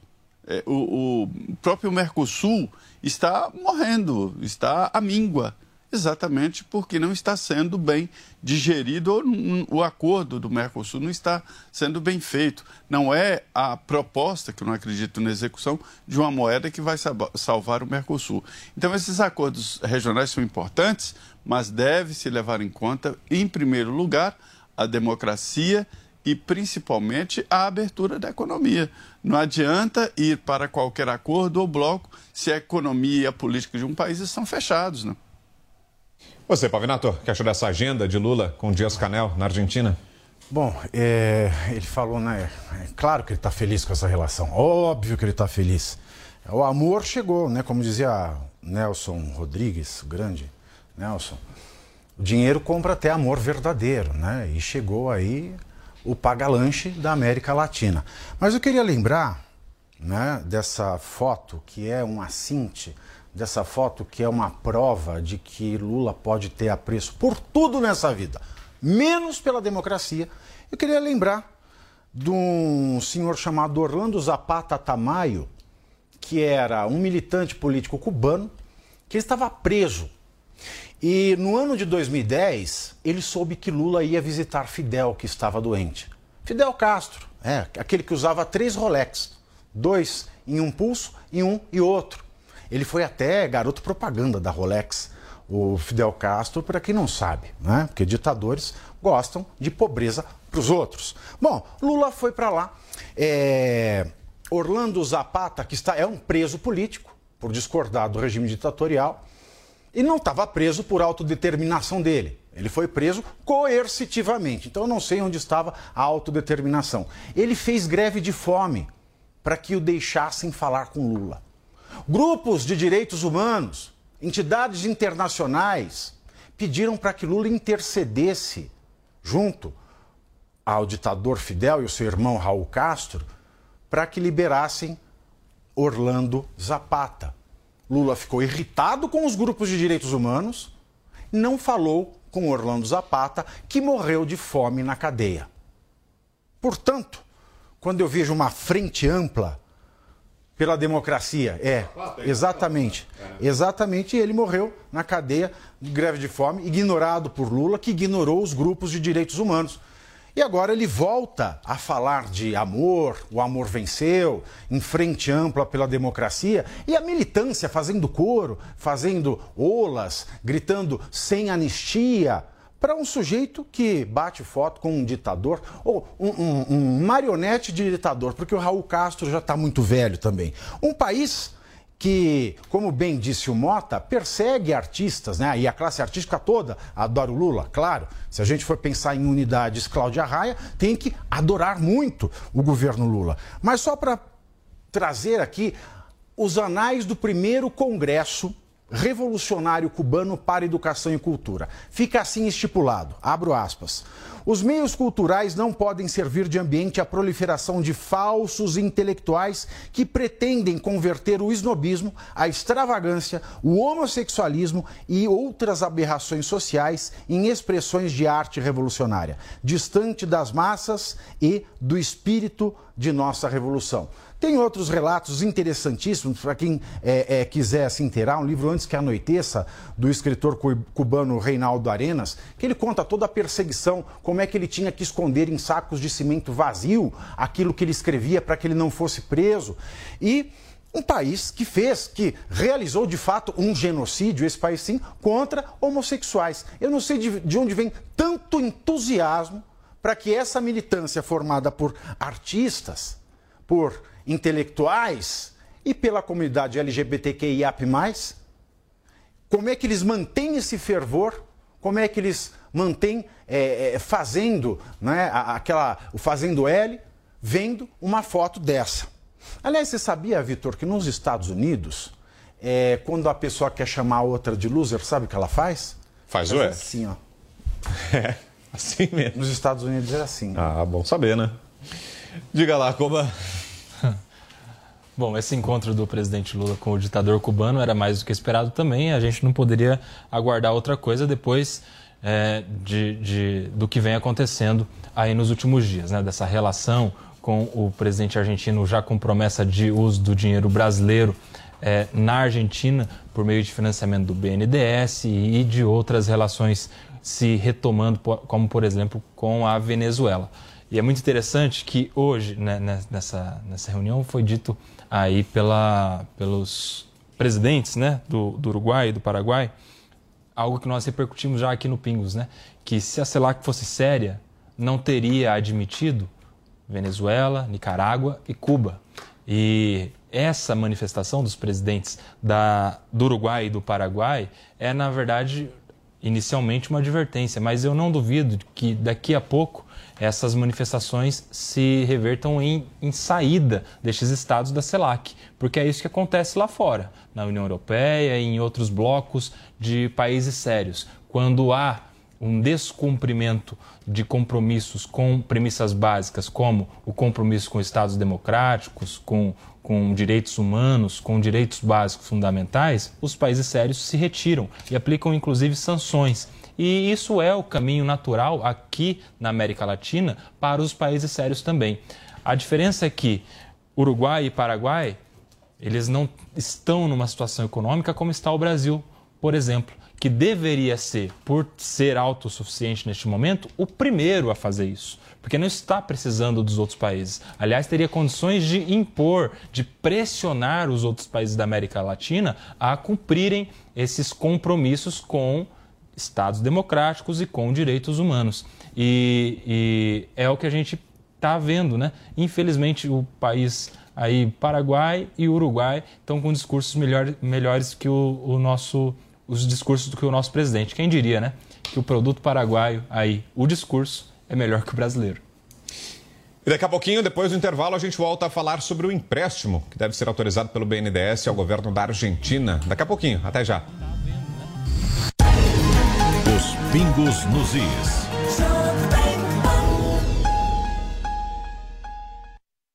Você é daqueles que curtem reality show? E se eu te falar que você também pode ganhar dinheiro com isso? Chegou Unicorn Hunters, o programa que é sucesso nos Estados Unidos e na América Latina, agora no Brasil e aqui na Jovem Pan News. Todo domingo conheça os próximos unicórnios que precisam criar novos caminhos para potenciais investidores, inclusive você. Mas para garantir o investimento, os unicórnios vão ter que convencer os jurados e oferecer a todos, inclusive você, a oportunidade de se tornar um investidor por meio de criptomoedas chamadas Unicoins. E aí, você está dentro? Todo domingo, às 5 e meia da tarde, aqui na Jovem Pan News e também disponível na Panflix. Cada brasileiro é único e com a Uniaselv você escolhe como vai construir a sua história. Entre uma corrida e outra, eu estudo. Com a correria do dia, eu aprendo à noite, durante o sono dos meus filhos. Com a Uniaselv, o conhecimento te acompanha. Garanta o seu diploma estudando quando e onde quiser pelo Léo App e tutor exclusivo por turma. São mais de 160 opções de cursos e nota máxima no MEC. Uniaselv é EAD, é semipresencial, é do seu jeito. Uniaselv. E aí, tá embarcando no mundo de apostas esportivas e não sabe por onde começar? Então conheça o vaidebob.com. Simples, fácil e intuitivo, o site te oferece as melhores odds do mercado e tem mais. Nas redes sociais, arroba vai de Bob, você tem postagens diárias sobre as principais disputas e dicas para fazer aquela fezinha. Muita gente acha que apostar é um bicho de sete cabeças, mas agora que você tem o Vai de Bob, fica relax. Então já sabe, na dúvida, vai de Bob. Você, conectado com a informação. Rádio e internet. Jovem Pan News. Diante do cenário atual, onde vivenciamos uma alta disseminação de doenças, é necessária a adoção de hábitos de limpeza mais rigorosos. Para auxiliar a higienização da sua empresa, a Gocil oferece soluções completas com inovação e excelência operacional. A Gocil integra tecnologias e profissionais qualificados, com um modelo de gestão desenhado especificamente para a rotina do seu negócio. Para saber mais, acesse gocil.com.br ou ligue 11 2678 0600. Gocil, a maneira mais segura de confiar. Sempre que algo nos emociona, nossa primeira reação é compartilhar com quem gostamos. Essa é a receita de sucesso do restaurante Trebiquieri, recomendando e sendo recomendado há mais de 10 anos. Venha nos visitar. Reservas pelo telefone 11 3885 4004 ou no nosso site trebiquieri.com.br. Panflix. Baixe e assista toda a programação da Jovem Pan. É grátis e você pode acessar do seu celular, computador ou tablet. É de volta para você, os pingos nos is. E após o presidente Lula sinalizar a retomada do financiamento de obras em países vizinhos, o BNDES afirmou não haver demanda para empréstimos no exterior. Em nota divulgada ontem, o banco disse que qualquer mudança sobre o financiamento de obras de infraestrutura no exterior passará necessariamente por um entendimento com o Tribunal de Contas da União. O BNDES acrescentou ainda que seus esforços são no sentido de alavancar a exportação de produtos e bens produzidos no Brasil, gerando emprego e renda em nosso país. Roberto Mota, começa com você, Mota. É isso. Em um país que tem os desafios que o Brasil tem, é complicado encontrar uma justificativa para usar o dinheiro dos nossos impostos, porque o dinheiro do governo é o dinheiro dos nossos impostos. Usar esse dinheiro para fazer empréstimos para outros países, principalmente quando alguns desses países estão com as suas economias em péssimo estado, principalmente quando em alguns desses países vigoram regimes totalitários. Usar o dinheiro dos impostos dos brasileiros em uma operação arriscada para um empréstimo que talvez não seja pago é uma questão de bom senso financeiro. Agora, usar o dinheiro dos brasileiros para sustentar regimes totalitários, aí já é uma questão moral. Quem diz que milhões de brasileiros passam fome não pode jamais assinar embaixo de uma decisão como essa. E a economista Maria Silvia Bastos Marques, ex-presidente do BNDES, fez alertas sobre a retomada de empréstimos a outros países. Segundo ela, o Brasil já pagou um alto preço para financiar obras em ditaduras por falta de critérios que envolvem garantias e formas de pagamento. A declaração da economista foi dada durante entrevista ao jornal Valor Econômico. Maria Silva, Maria Silvia, melhor dizendo, não se posicionou contra o financiamento de obras em outros países, mas defendeu que se é para ser feito, que seja de outra forma. Por fim, a ex-presidente do BNDES ressaltou que os calotes que o banco sofreu foram pagos com dinheiro do contribuinte brasileiro. Está correta essa preocupação, Zé? Tem mesmo esse, esse risco à vista de possível calote? Está. Eu tenho uma, uma tese, Vitor, que se em vez de entrar na justiça contra os entes públicos, que a partir de agora todos entrem no CPF do dirigente eu acho que eles pensariam duas vezes antes de cometer uma, uma, ações tão contra o, o, Estado, contra o Brasil, como no passado. Veja bem que eh, os que não pagaram a, a, os empréstimos, né, como vários países estão em débitos eh, com, com o BNDES, né, e é considerado conta perdida, em vez de entrar contra eh, o, o, os países ou contra as empresas, se entrasse contra quem autorizou, quem canetou, quem assinou. É essa a realidade. A gente vê, por exemplo, agora na declaração do próprio BNDES, de que o Tribunal de Contas da União terá que supervisionar. Sim, terá que supervisionar e cobrar de quem assinou e quem, quem contratar é, empréstimos tão aviltantes assim contra o próprio país. Olha, a gente é, é, diz isso porque o empréstimo do BNDES é uma concessão é um empréstimo subsidiado. O mercado está aí para os bancos captarem dinheiro e eles captam dinheiro ali por volta de 3% ao mês. Se o banco capta 3 e empresta a 1, 1,5, significa que alguém está pagando 2, né? Mas o país faz essa aposta na, no incentivo à economia é um momento interessante. Vários economistas defenderam essa possibilidade, liberais até. Isso é bem melhor do que criar estatal. Houve um momento em que o Brasil teve que criar grandes estatais por falta de capital. Isso bem antes, né? Falta de capital privado. Sem o, o capital público não existiria uma rede ferroviária federal, uma Uzi Minas e tantas outras grandes empresas como a Eletrobras e tal. É, é, houve esse momento. Mas agora o, a iniciativa privada ela tem que ser ajudada através de, de empréstimos para que ela possa desenvolver, porque acabou é, essa quantidade de dinheiro e de recursos nos cofres públicos para promover aí, criar grandes empresas. É aí que entra o BNDES. Um exemplo claro disso está, por exemplo, eu gosto de citar a Embraer. O BNDES financia jatos da Embraer e são juros baixos, né, subsidiados. Tanto é assim que nenhum banco financia jatos no Brasil. É, é, não pode competir. Então todo mundo tem que comprar um jato, já vem a tiracolo o financiamento do BNDES.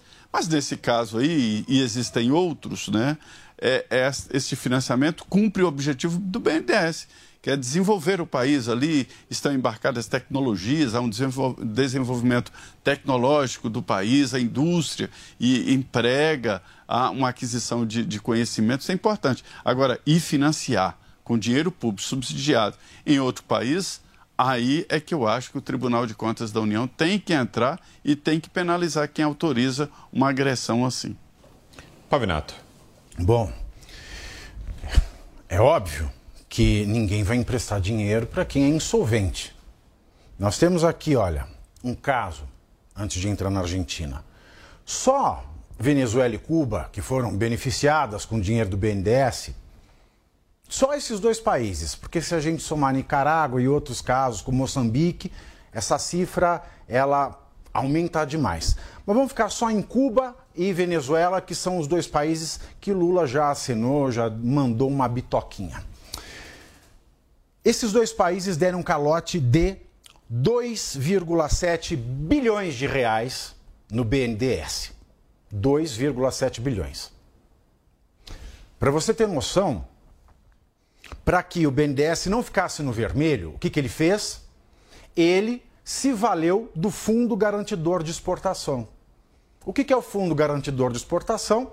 É o dinheiro que é administrado pelo Tesouro Nacional, portanto, é dinheiro do contribuinte brasileiro, que serve para cobrir o seguro de crédito ao exportador.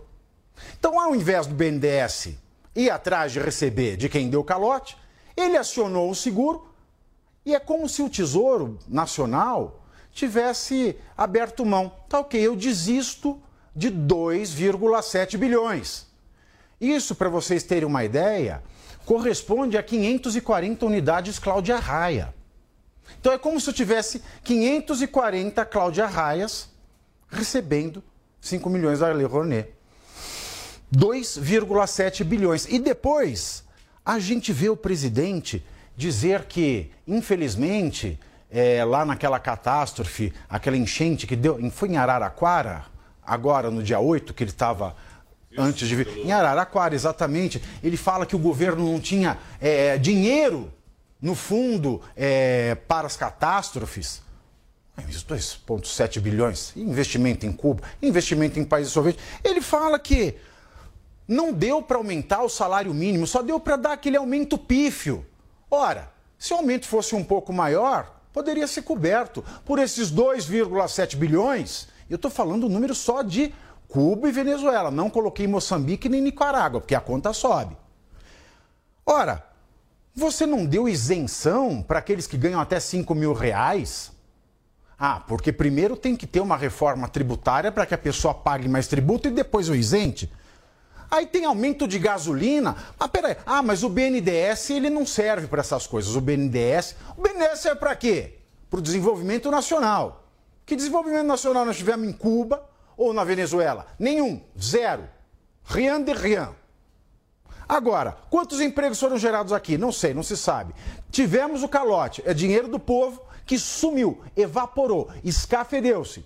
E quando o Lula fala que dar aumento para o trabalhador não é gasto. Ele mesmo falou é investimento. Se é um investimento, esse dinheiro do, do, do BNDES poderia ter sido para investir no trabalhador, para investir no salário mínimo, para investir no resgate das pessoas que são vítimas de tragédia. Esse dinheiro poderia ter sido usado para segurar mais um pouco o aumento da gasolina, porque investir nesta segurada é investir em toda a cadeia de circulação de produtos e bens do Brasil, porque tudo aqui vai na malha ferroviária. Portanto, nós estamos assistindo a mais um espetáculo, a mais um show de horror que é o Brasil empresta, o Brasil não vai ver de volta e o contribuinte é que vai pagar a conta. Para fecharmos, Coba, temos mais dois minutos. Não é muito rápido. É uma mensagem muito clara que o BNDES deu para o presidente Lula. Está dizendo o seguinte: que o dinheiro não é dele, é do povo brasileiro e que para usar o dinheiro do BNDES tem normas que precisam ser seguidas. Basicamente isso. Em resumo, perdeu o mané. E a Polícia Federal abriu inquérito para apurar suposto crime de genocídio contra o povo Yanomami. Segundo a corporação, as investigações serão voltadas para a responsabilidade de garimpeiros, operadores de logística do garimpo, coordenadores de saúde indígena e políticos. O inquérito foi aberto e deve ser conduzido por policiais que atuam na superintendência da PF em Roraima, onde fica a maior parte da terra dos Yanomamis. Zé, Olha, é, este é um crime brutal, né? O índio, ele é tutelado pelo Estado e, como tal, ele tem que ter mesmo apoio e a FUNAI foi criada exatamente para isso. É, eu costumo dizer que nenhum índio é igual, assim, as aldeias são diferentes e existem é, é, várias etnias e nem tudo é igual. Nesse caso aí dos Yanomamis, essas imagens correram o mundo. E isso aí arranha ainda mais a ideia dos estrangeiros do Brasil. E isso tem que ser apurado para ver as responsabilidades, porque o presidente Jair Bolsonaro repassou sim recursos para o setor, repassou recursos para grupos que administram exatamente ajudam o governo no terceiro setor. Isso tem que ser investigado. Não, essas imagens chocam. Agora, dizer que se trata de é, genocídio, estão gastando demais essa palavra. Estão é, abusando até dessas palavras.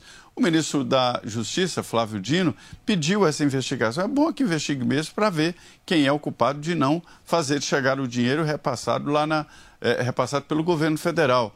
Mas o raciocínio dele é de que morreram crianças e que não há uma forma de, de atingir etnias inteiras se não matar crianças. Quer dizer, é uma, um, uma projeção muito, muito, muito torta e tal é, é, ginástica jurídica mesmo para tentar incriminar exatamente o governo anterior. Eu ficaria com o conselho do presidente, do ex-presidente Michel Temer, né? Que o atual governo, inclusive Lula, tem que olhar para frente, parar de retrovisor e administrar o país. E o ministro do Trabalho, Luiz Marinho, disse nesta terça-feira que vai pautar a suspensão do saque aniversário do FGTS na primeira reunião do Conselho Curador. Segundo ele, o governo Lula quer acabar com a modalidade. O benefício permite que o trabalhador retire até 50% do valor disponível no fundo, de acordo com o saldo disponível na conta. Segundo a Caixa Econômica Federal, quase 29 milhões de trabalhadores já recorreram à modalidade, movimentando cerca de 23 bilhões de reais no mercado. Luiz Marinho afirmou que o fim do benefício é necessário para supostamente corrigir uma distorção criada no fundo de garantia. E aí, o que acha da ideia? Isso mostra uma hipocrisia do ministro, né? Porque o ministro, ele vem da força sindical. Ele é ministro do trabalho, ele é do Partido dos Trabalhadores e ele toma uma medida contra a vontade dos trabalhadores, porque os trabalhadores gostam do saque é, aniversário do FGTS. Aliás, os trabalhadores acho que nem queriam o FGTS, porque ter dinheiro numa conta de FGTS é perder dinheiro todo mês, porque a gente sabe que quando há lá na frente o saque desse valor que é retido compulsoriamente do trabalhador brasileiro, quando há esse resgate, ele vem, inclusive, sem a correção monetária, sem a, sem, sem a, a correção da própria inflação. Então, é todo mês o trabalhador brasileiro perdendo dinheiro no FGTS e o Estado sendo babá dos interesses do trabalhador. Então, assim, Partido dos Trabalhadores agindo contra a vontade dos trabalhadores. Pavinato. Olha, eu só vou fazer uma rápida consideração e falo disso da questão do genocídio, que eu achei isso muito importante. Bom, é tragédia anunciada ou genocídio? Porque para ter genocídio a pessoa tem que querer, falar assim, eu quero acabar com os Yanomamis. Porque se não for isso, é fazer com o genocídio a mesma coisa que Lula está fazendo com o golpe, que ele tem feito com democracia, etc, etc. Cabe lembrar que se for para responsabilizar, no governo Dilma houve o aumento de 240% em média das áreas ocupadas pelo garimpo ilegal. Ok? A gente teve verbas da saúde redirecionadas para a Copa. A gente teve toda a bancada do PT votando contra o marco do saneamento básico, que é o que poderia estar salvando as vidas das tribos Yanomamis. O próprio advogado do CESAI, que cuida da saúde, que é um braço do Ministério da Saúde lá para os Yanomamis, ele disse que a política do governo tem sido a de enxugar gelo. Ou seja, está se procurando apenas responsabilizar Jair Bolsonaro, mas não se está fazendo nada para os Yanomamis que, além de abusados, agora estão sendo usados para um joguete político. E vale lembrar também que o Ministério Público, ele fala dessa situação desde 2016. Portanto, se é para responsabilizar, tem que rodar Dilma, Temer e Bolsonaro, porque todos têm responsabilidade. Quanto ao saque do saque, né, o saque sendo saqueado, é, o que dizia o Pondé sobre o PT é muito interessante não tem progressismo né, nessa, nesse partido, né, nas pessoas que pensam. O, o, o petismo ele é um partido puramente sindicalista e é de um sindicalismo datado. É um sindicalismo velho, no qual o sindicalista não representa o trabalhador, mas representa a si próprio. Então, é claro que ele vai cometer é, todas as ações possíveis para que ele possa mais uma vez prejudicar o trabalhador em proveito próprio. Diga, Mota. O FGTS é uma parte do nosso salário, né? Só que é uma parte que o governo não paga ao que o, a, a empresa não paga ao funcionário, né? É uma parte do salário que a empresa deposita em um banco.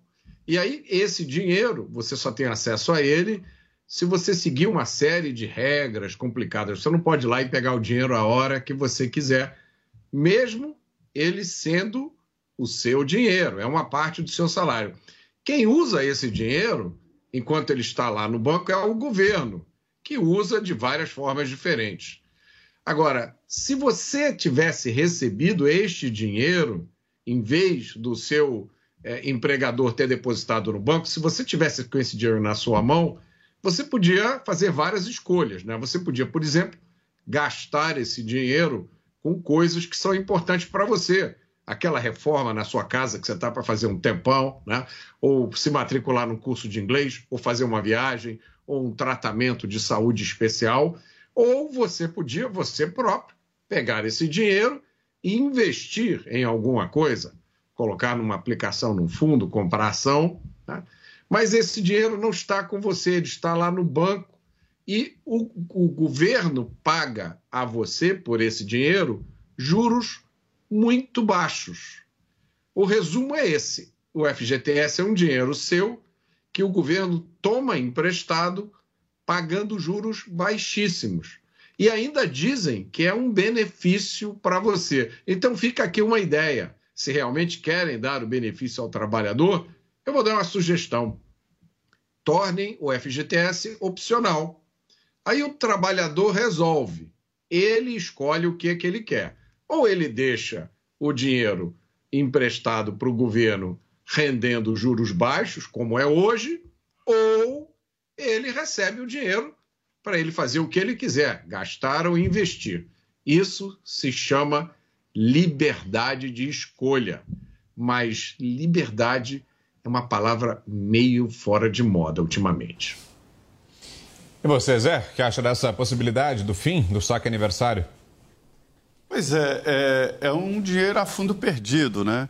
O FGTS foi criado exatamente nesta reforma trabalhista lá atrás, que tirou a estabilidade do trabalhador, que não cabe mesmo a estabilidade do trabalhador. Estabilidade é trabalhar bem, é fazer um bom trabalho, essa é a verdadeira estabilidade. Em vez disso, ele teria o FGTS para o caso das demissões imotivadas, né? O, o empresário ganhou o direito de, de, de, demitir alguém porque ele quer demitir e o FGTS que é depositado em nome do trabalhador. E esse fundo, é, a, a, princípio, assim, era uma ideia e tal, ele está sendo mal usado de lá para cá. É, a gente não pode se esquecer do que aconteceu com os fundos de pensão. Foram gafados recursos importantes para campanhas eleitorais, para bolsos de políticos, exatamente através de aplicação num mercado que não valia a pena. Então se pegava o dinheiro do, dos fundos de pensão e aplicava aí em empresas ou fundos que não, não davam em nada exatamente por conta da corrupção. E o FGTS é um, um montante muito grande, é, são bilhões de reais. São bilhões de reais. E ficam no Ministério do Trabalho. É por isso que esse, esse ministério é muito disputado. Foi muito disputado pelo PTB e outros partidos, exatamente por esse fundo, gerir esse fundo do FGTS. Mas ele é gerido ali é, por um grupo, né, que é um conselho importante, que é indicado politicamente. Essa é a realidade. E ele financia hoje habitação e, e outros, outros programas na área social. Mas para o trabalhador não é vantagem nenhuma. Tanto é que quando abre a possibilidade de sacar o FGTS, todo mundo vai atrás, mesmo que seja para depositar na caderneta de poupança, para se ter uma ideia. E fechar essa porta é ou não é trabalhar contra o trabalhador. Mais economia, agora é hora do fechamento Touro de Ouro com ele, Pablo Spire.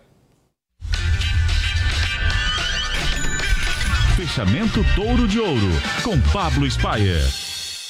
Hum, boa noite, ouvintes da Jovem Pan e amigos do Pinga nos Is. E mesmo no feriado, pelo aniversário da cidade de São Paulo, a Bolsa abriu e o nosso Torinho brilhou de novo. Primeiro, parabéns pelos seus 469 anos, São Paulo. Segundo, fora Urso Feio. E terceiro, vai Torinho. Parabéns, Torinho, por ter se descolado de novo das bolsas americanas que voltaram a cair hoje. Hoje, a bolsa por aqui subiu. Ontem e hoje entrou bastante bastante dinheiro no Brasil para investimentos em renda fixa, mas também entrou para investimentos em ações na B3. E foi isso que ajudou a impulsionar a nossa bolsa para cima. Nesse começo de ano, né, até agora, os estrangeiros já investiram mais de 7 bilhões de reais na nossa querida B3. Hoje, a nossa bolsa bateu a máxima do ano se analisada em dólar. E isso anima o investidor estrangeiro ainda mais. Junto com o Vale, as ações da VEG foram as que mais impulsionaram o índice, com um grande investidor montando uma posição nova na expectativa da divulgação de bons resultados da empresa no quarto trimestre de 2022. Além das falas do presidente Lula sobre incentivos fiscais para a indústria de bens duráveis. O volume negociado em VEG hoje foi o triplo da média. Quem também brilhou foi o Real, que teve o melhor desempenho do mundo entre as economias emergentes, graças ao fluxo estrangeiro acima do normal. Entrou bastante, tanto dólar hoje que o dólar caiu com força. O aumento do diferencial da taxa de juros do Brasil com o exterior tem ajudado a atrair capital estrangeiro para cá. Os bancos centrais mundo afora estão começando a dar sinais de que vão parar de subir os juros, como no caso hoje do Banco Central do Canadá, que avisou que fez hoje a última alta de juros e na próxima reunião vai suspender as altas para analisar como a economia vai reagir depois deles terem subido rapidamente os juros oito vezes seguidas. Como os juros é, em produtos de renda fixa aqui ficam mais atrativos quando esse diferencial é maior, mais investidores estrangeiros vêm para cá. No fim do dia, o Ebovespa B3 terminou com alta de 1,15% aos 114.330 pontos. Olha a, a, a, chifrada que é o salto do touro no fim do dia aqui. Já o dólar recuou e fechou aos cinco reais, perto da mínima do dia, aos cinco reais e sete centavos, com 1,20% de queda. Gente, se você quiser me seguir nas minhas redes sociais, você vai adorar os meus canais. Anota o meu arroba aí, arroba Pablo Spire. Vamos devagar, arroba Pablo S-P-Y-E-R. Boa noite, nos vemos amanhã. Vai, Vai,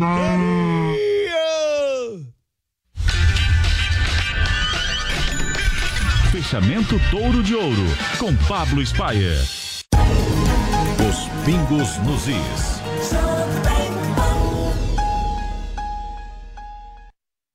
É depois da rodada que o jogo começa. Informação. Então vai ser o seguinte, já tô vendo aqui. Opinião. Esses caras não sabem o que é futebol. Análise. O Fábio nunca faz isso. E debate no Canelada. O pós-jogo completo na Jovem Pan Esportes. As discussões do dia seguinte. Os erros e acertos da arbitragem. No futebol, se a bola não rolar. Os gols decisivos. Canelada. Após os principais jogos da rodada na Jovem Pan Esportes. Experimente o polvo provençal do Rufinos Restaurante. Uma deliciosa receita de polvo inteiro grelhado com alho e ervas de Provence. Acompanhe riso al nero de sépia. Para duas pessoas, imperdível. Rufinos Restaurante, no Itaim, Rua Doutor Mário Ferraz 377. Acesse rufinos.com.br. E aí, tá embarcando no mundo de apostas esportivas e não sabe por onde começar? Então conheça o vaidebob.com. Simples, fácil e intuitivo, o site te oferece as melhores odds do mercado e tem mais. Nas redes sociais, arroba vai de Bob, você tem postagens diárias sobre as principais disputas e dicas para fazer aquela fezinha. Muita gente acha que apostar é um bicho de sete cabeças, mas agora que você tem o Vai de Bob, fica relax. Então já sabe, na dúvida, vai de Bob.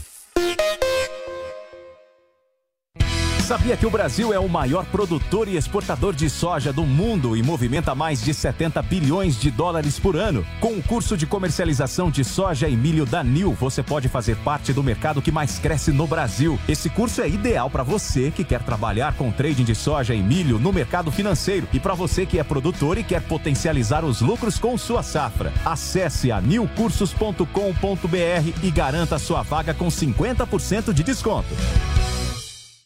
A Jovem Pan está com você em todos os lugares e em todos os momentos. De manhã, informação e opinião na medida para começar o dia do jeito certo. Bem-vindo, já estamos no ar, começando o Jornal da Manhã para todo o Brasil. Os principais assuntos. A notícia de última hora. Uma frente fria chegou ao Rio de Janeiro. E aquilo que mexe com a sua rotina. Até o momento, o engarrafamento. Tudo passa pelo microfone da Pan. A Jovem Pan está com você o tempo todo, com som e imagem. De Brasília, Luciana Bezerra. Certo, Popeta, como é que foi a conversa com o Marcelinho? Do Rio, Rodrigo Viega.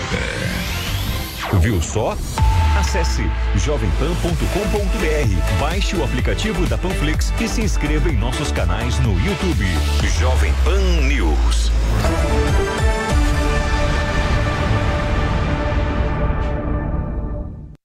Foi. Você concorda, você aprova a aproximação entre Brasil e Cuba? Foi essa a enquete e a gente coloca na tela para você o resultado. 94,79% dos que participaram disseram que não, não aprovam a reaproximação. 5,21% que sim. Foram 1.017 votos. Muito obrigado a você que participou lá no site da Jovem Pan, www.jovempan.com.br. Para fecharmos então, já reta final do programa, vamos ter um minuto para cada um dos comentários. Quero te ouvir também, Pavinato, sobre essa Vamos lá. possibilidade da prisão É, dos usuários. Não são soluções, são medidas, são medidas inevitáveis, são medidas intransponíveis. Então, é, esta em específico, ela fala daqueles que estão fora do regime é, fechado. Ou seja, são presos que não estão encarcerados porque estão na rua, porque o Brasil não tem um sistema de semiaberto. Então, as pessoas já pulam para o aberto. Então, essas pessoas que são presas, elas não estão livres, elas estão fora da cadeia por uma deficiência do Estado, mas elas só podem continuar livres e elas voltam para o regime fechado se elas cometerem outros crimes. Essa pessoa que é pega, então, na Cracolândia tem duas situações. Ou ela está viciada, ou ela pode estar viciada ou só cometendo crime. As pessoas que estão viciadas geralmente cometem crimes na Cracolândia, porque o usuário é um doente, ele não é um criminoso, é assim que a lei de drogas trata. Mas se você guardar, se você emprestar, se você der, se você trocar, se você vender, se você fizer qualquer movimento que a droga saia da sua mão e vá para a mão de outra, ou que você estoque, você é um traficante. Sendo um traficante, você volta para o regime fechado. Baixou um pouquinho, Kobayashi, 30 segundos. Bom, é, isso precisa ser mais bem estruturado, porque juridicamente, se o cidadão que está no regime semiaberto for pego praticando um dos atos que diz o artigo 52 da Lei de Execuções Penais, ele deve ter uma regressão de regime para o regime fechado. Então, neste caso aí, se a autoridade não levá-lo para o regime fechado e optar por interná-lo, ele pode estar até prevaricando, porque vai contra o que diz a Lei de Execução Penal. Isso precisa ser mais bem estruturado. Desse jeito está errado. Judy was boring. Hello. Then Judy discovered ChumbaCasino.com. It's my little escape. Now Judy's the life of the party. Oh, baby, Mama's bringing home the bacon. Whoa, take it easy, Judy. The Chumba life is for everybody. So go to ChumbaCasino.com and play over 100 casino style games. Join today and play for free for your chance to redeem some serious prizes. chumba ChumbaCasino.com. No purchase necessary. Void where prohibited by law. 18 plus terms and conditions apply. See website for details. Por hoje é só. Termina aqui a edição desta quarta-feira de Os Pingos nos Is. Valeu, José Maria Trindade, Roberto Mota, Nelson Kobayashi, Thiago Pavinato. Amanhã tem mais. Boa noite. A opinião dos nossos comentaristas não reflete necessariamente a opinião do Grupo Jovem Pan de Comunicação. Realização Jovem Pan News.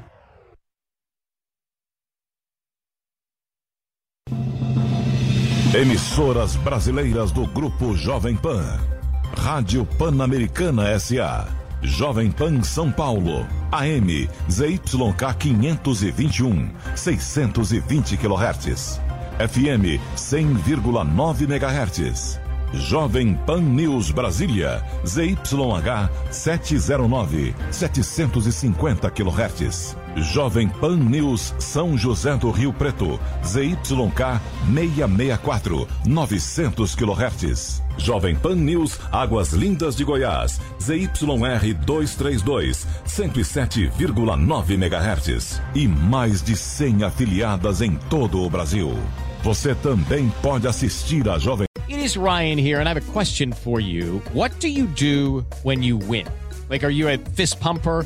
A woohooer, a hand clapper, a high fiver. I kind of like the high five, but if you want to hone in on those winning moves, check out Chumba Casino. At chumbacasino.com, choose from hundreds of social casino style games for your chance to redeem serious cash prizes. There are new game releases weekly, plus free daily bonuses. So don't wait. Start having the most fun ever at chumbacasino.com. No purchase necessary. Group. Void were prohibited by law. See terms and conditions. 18 plus.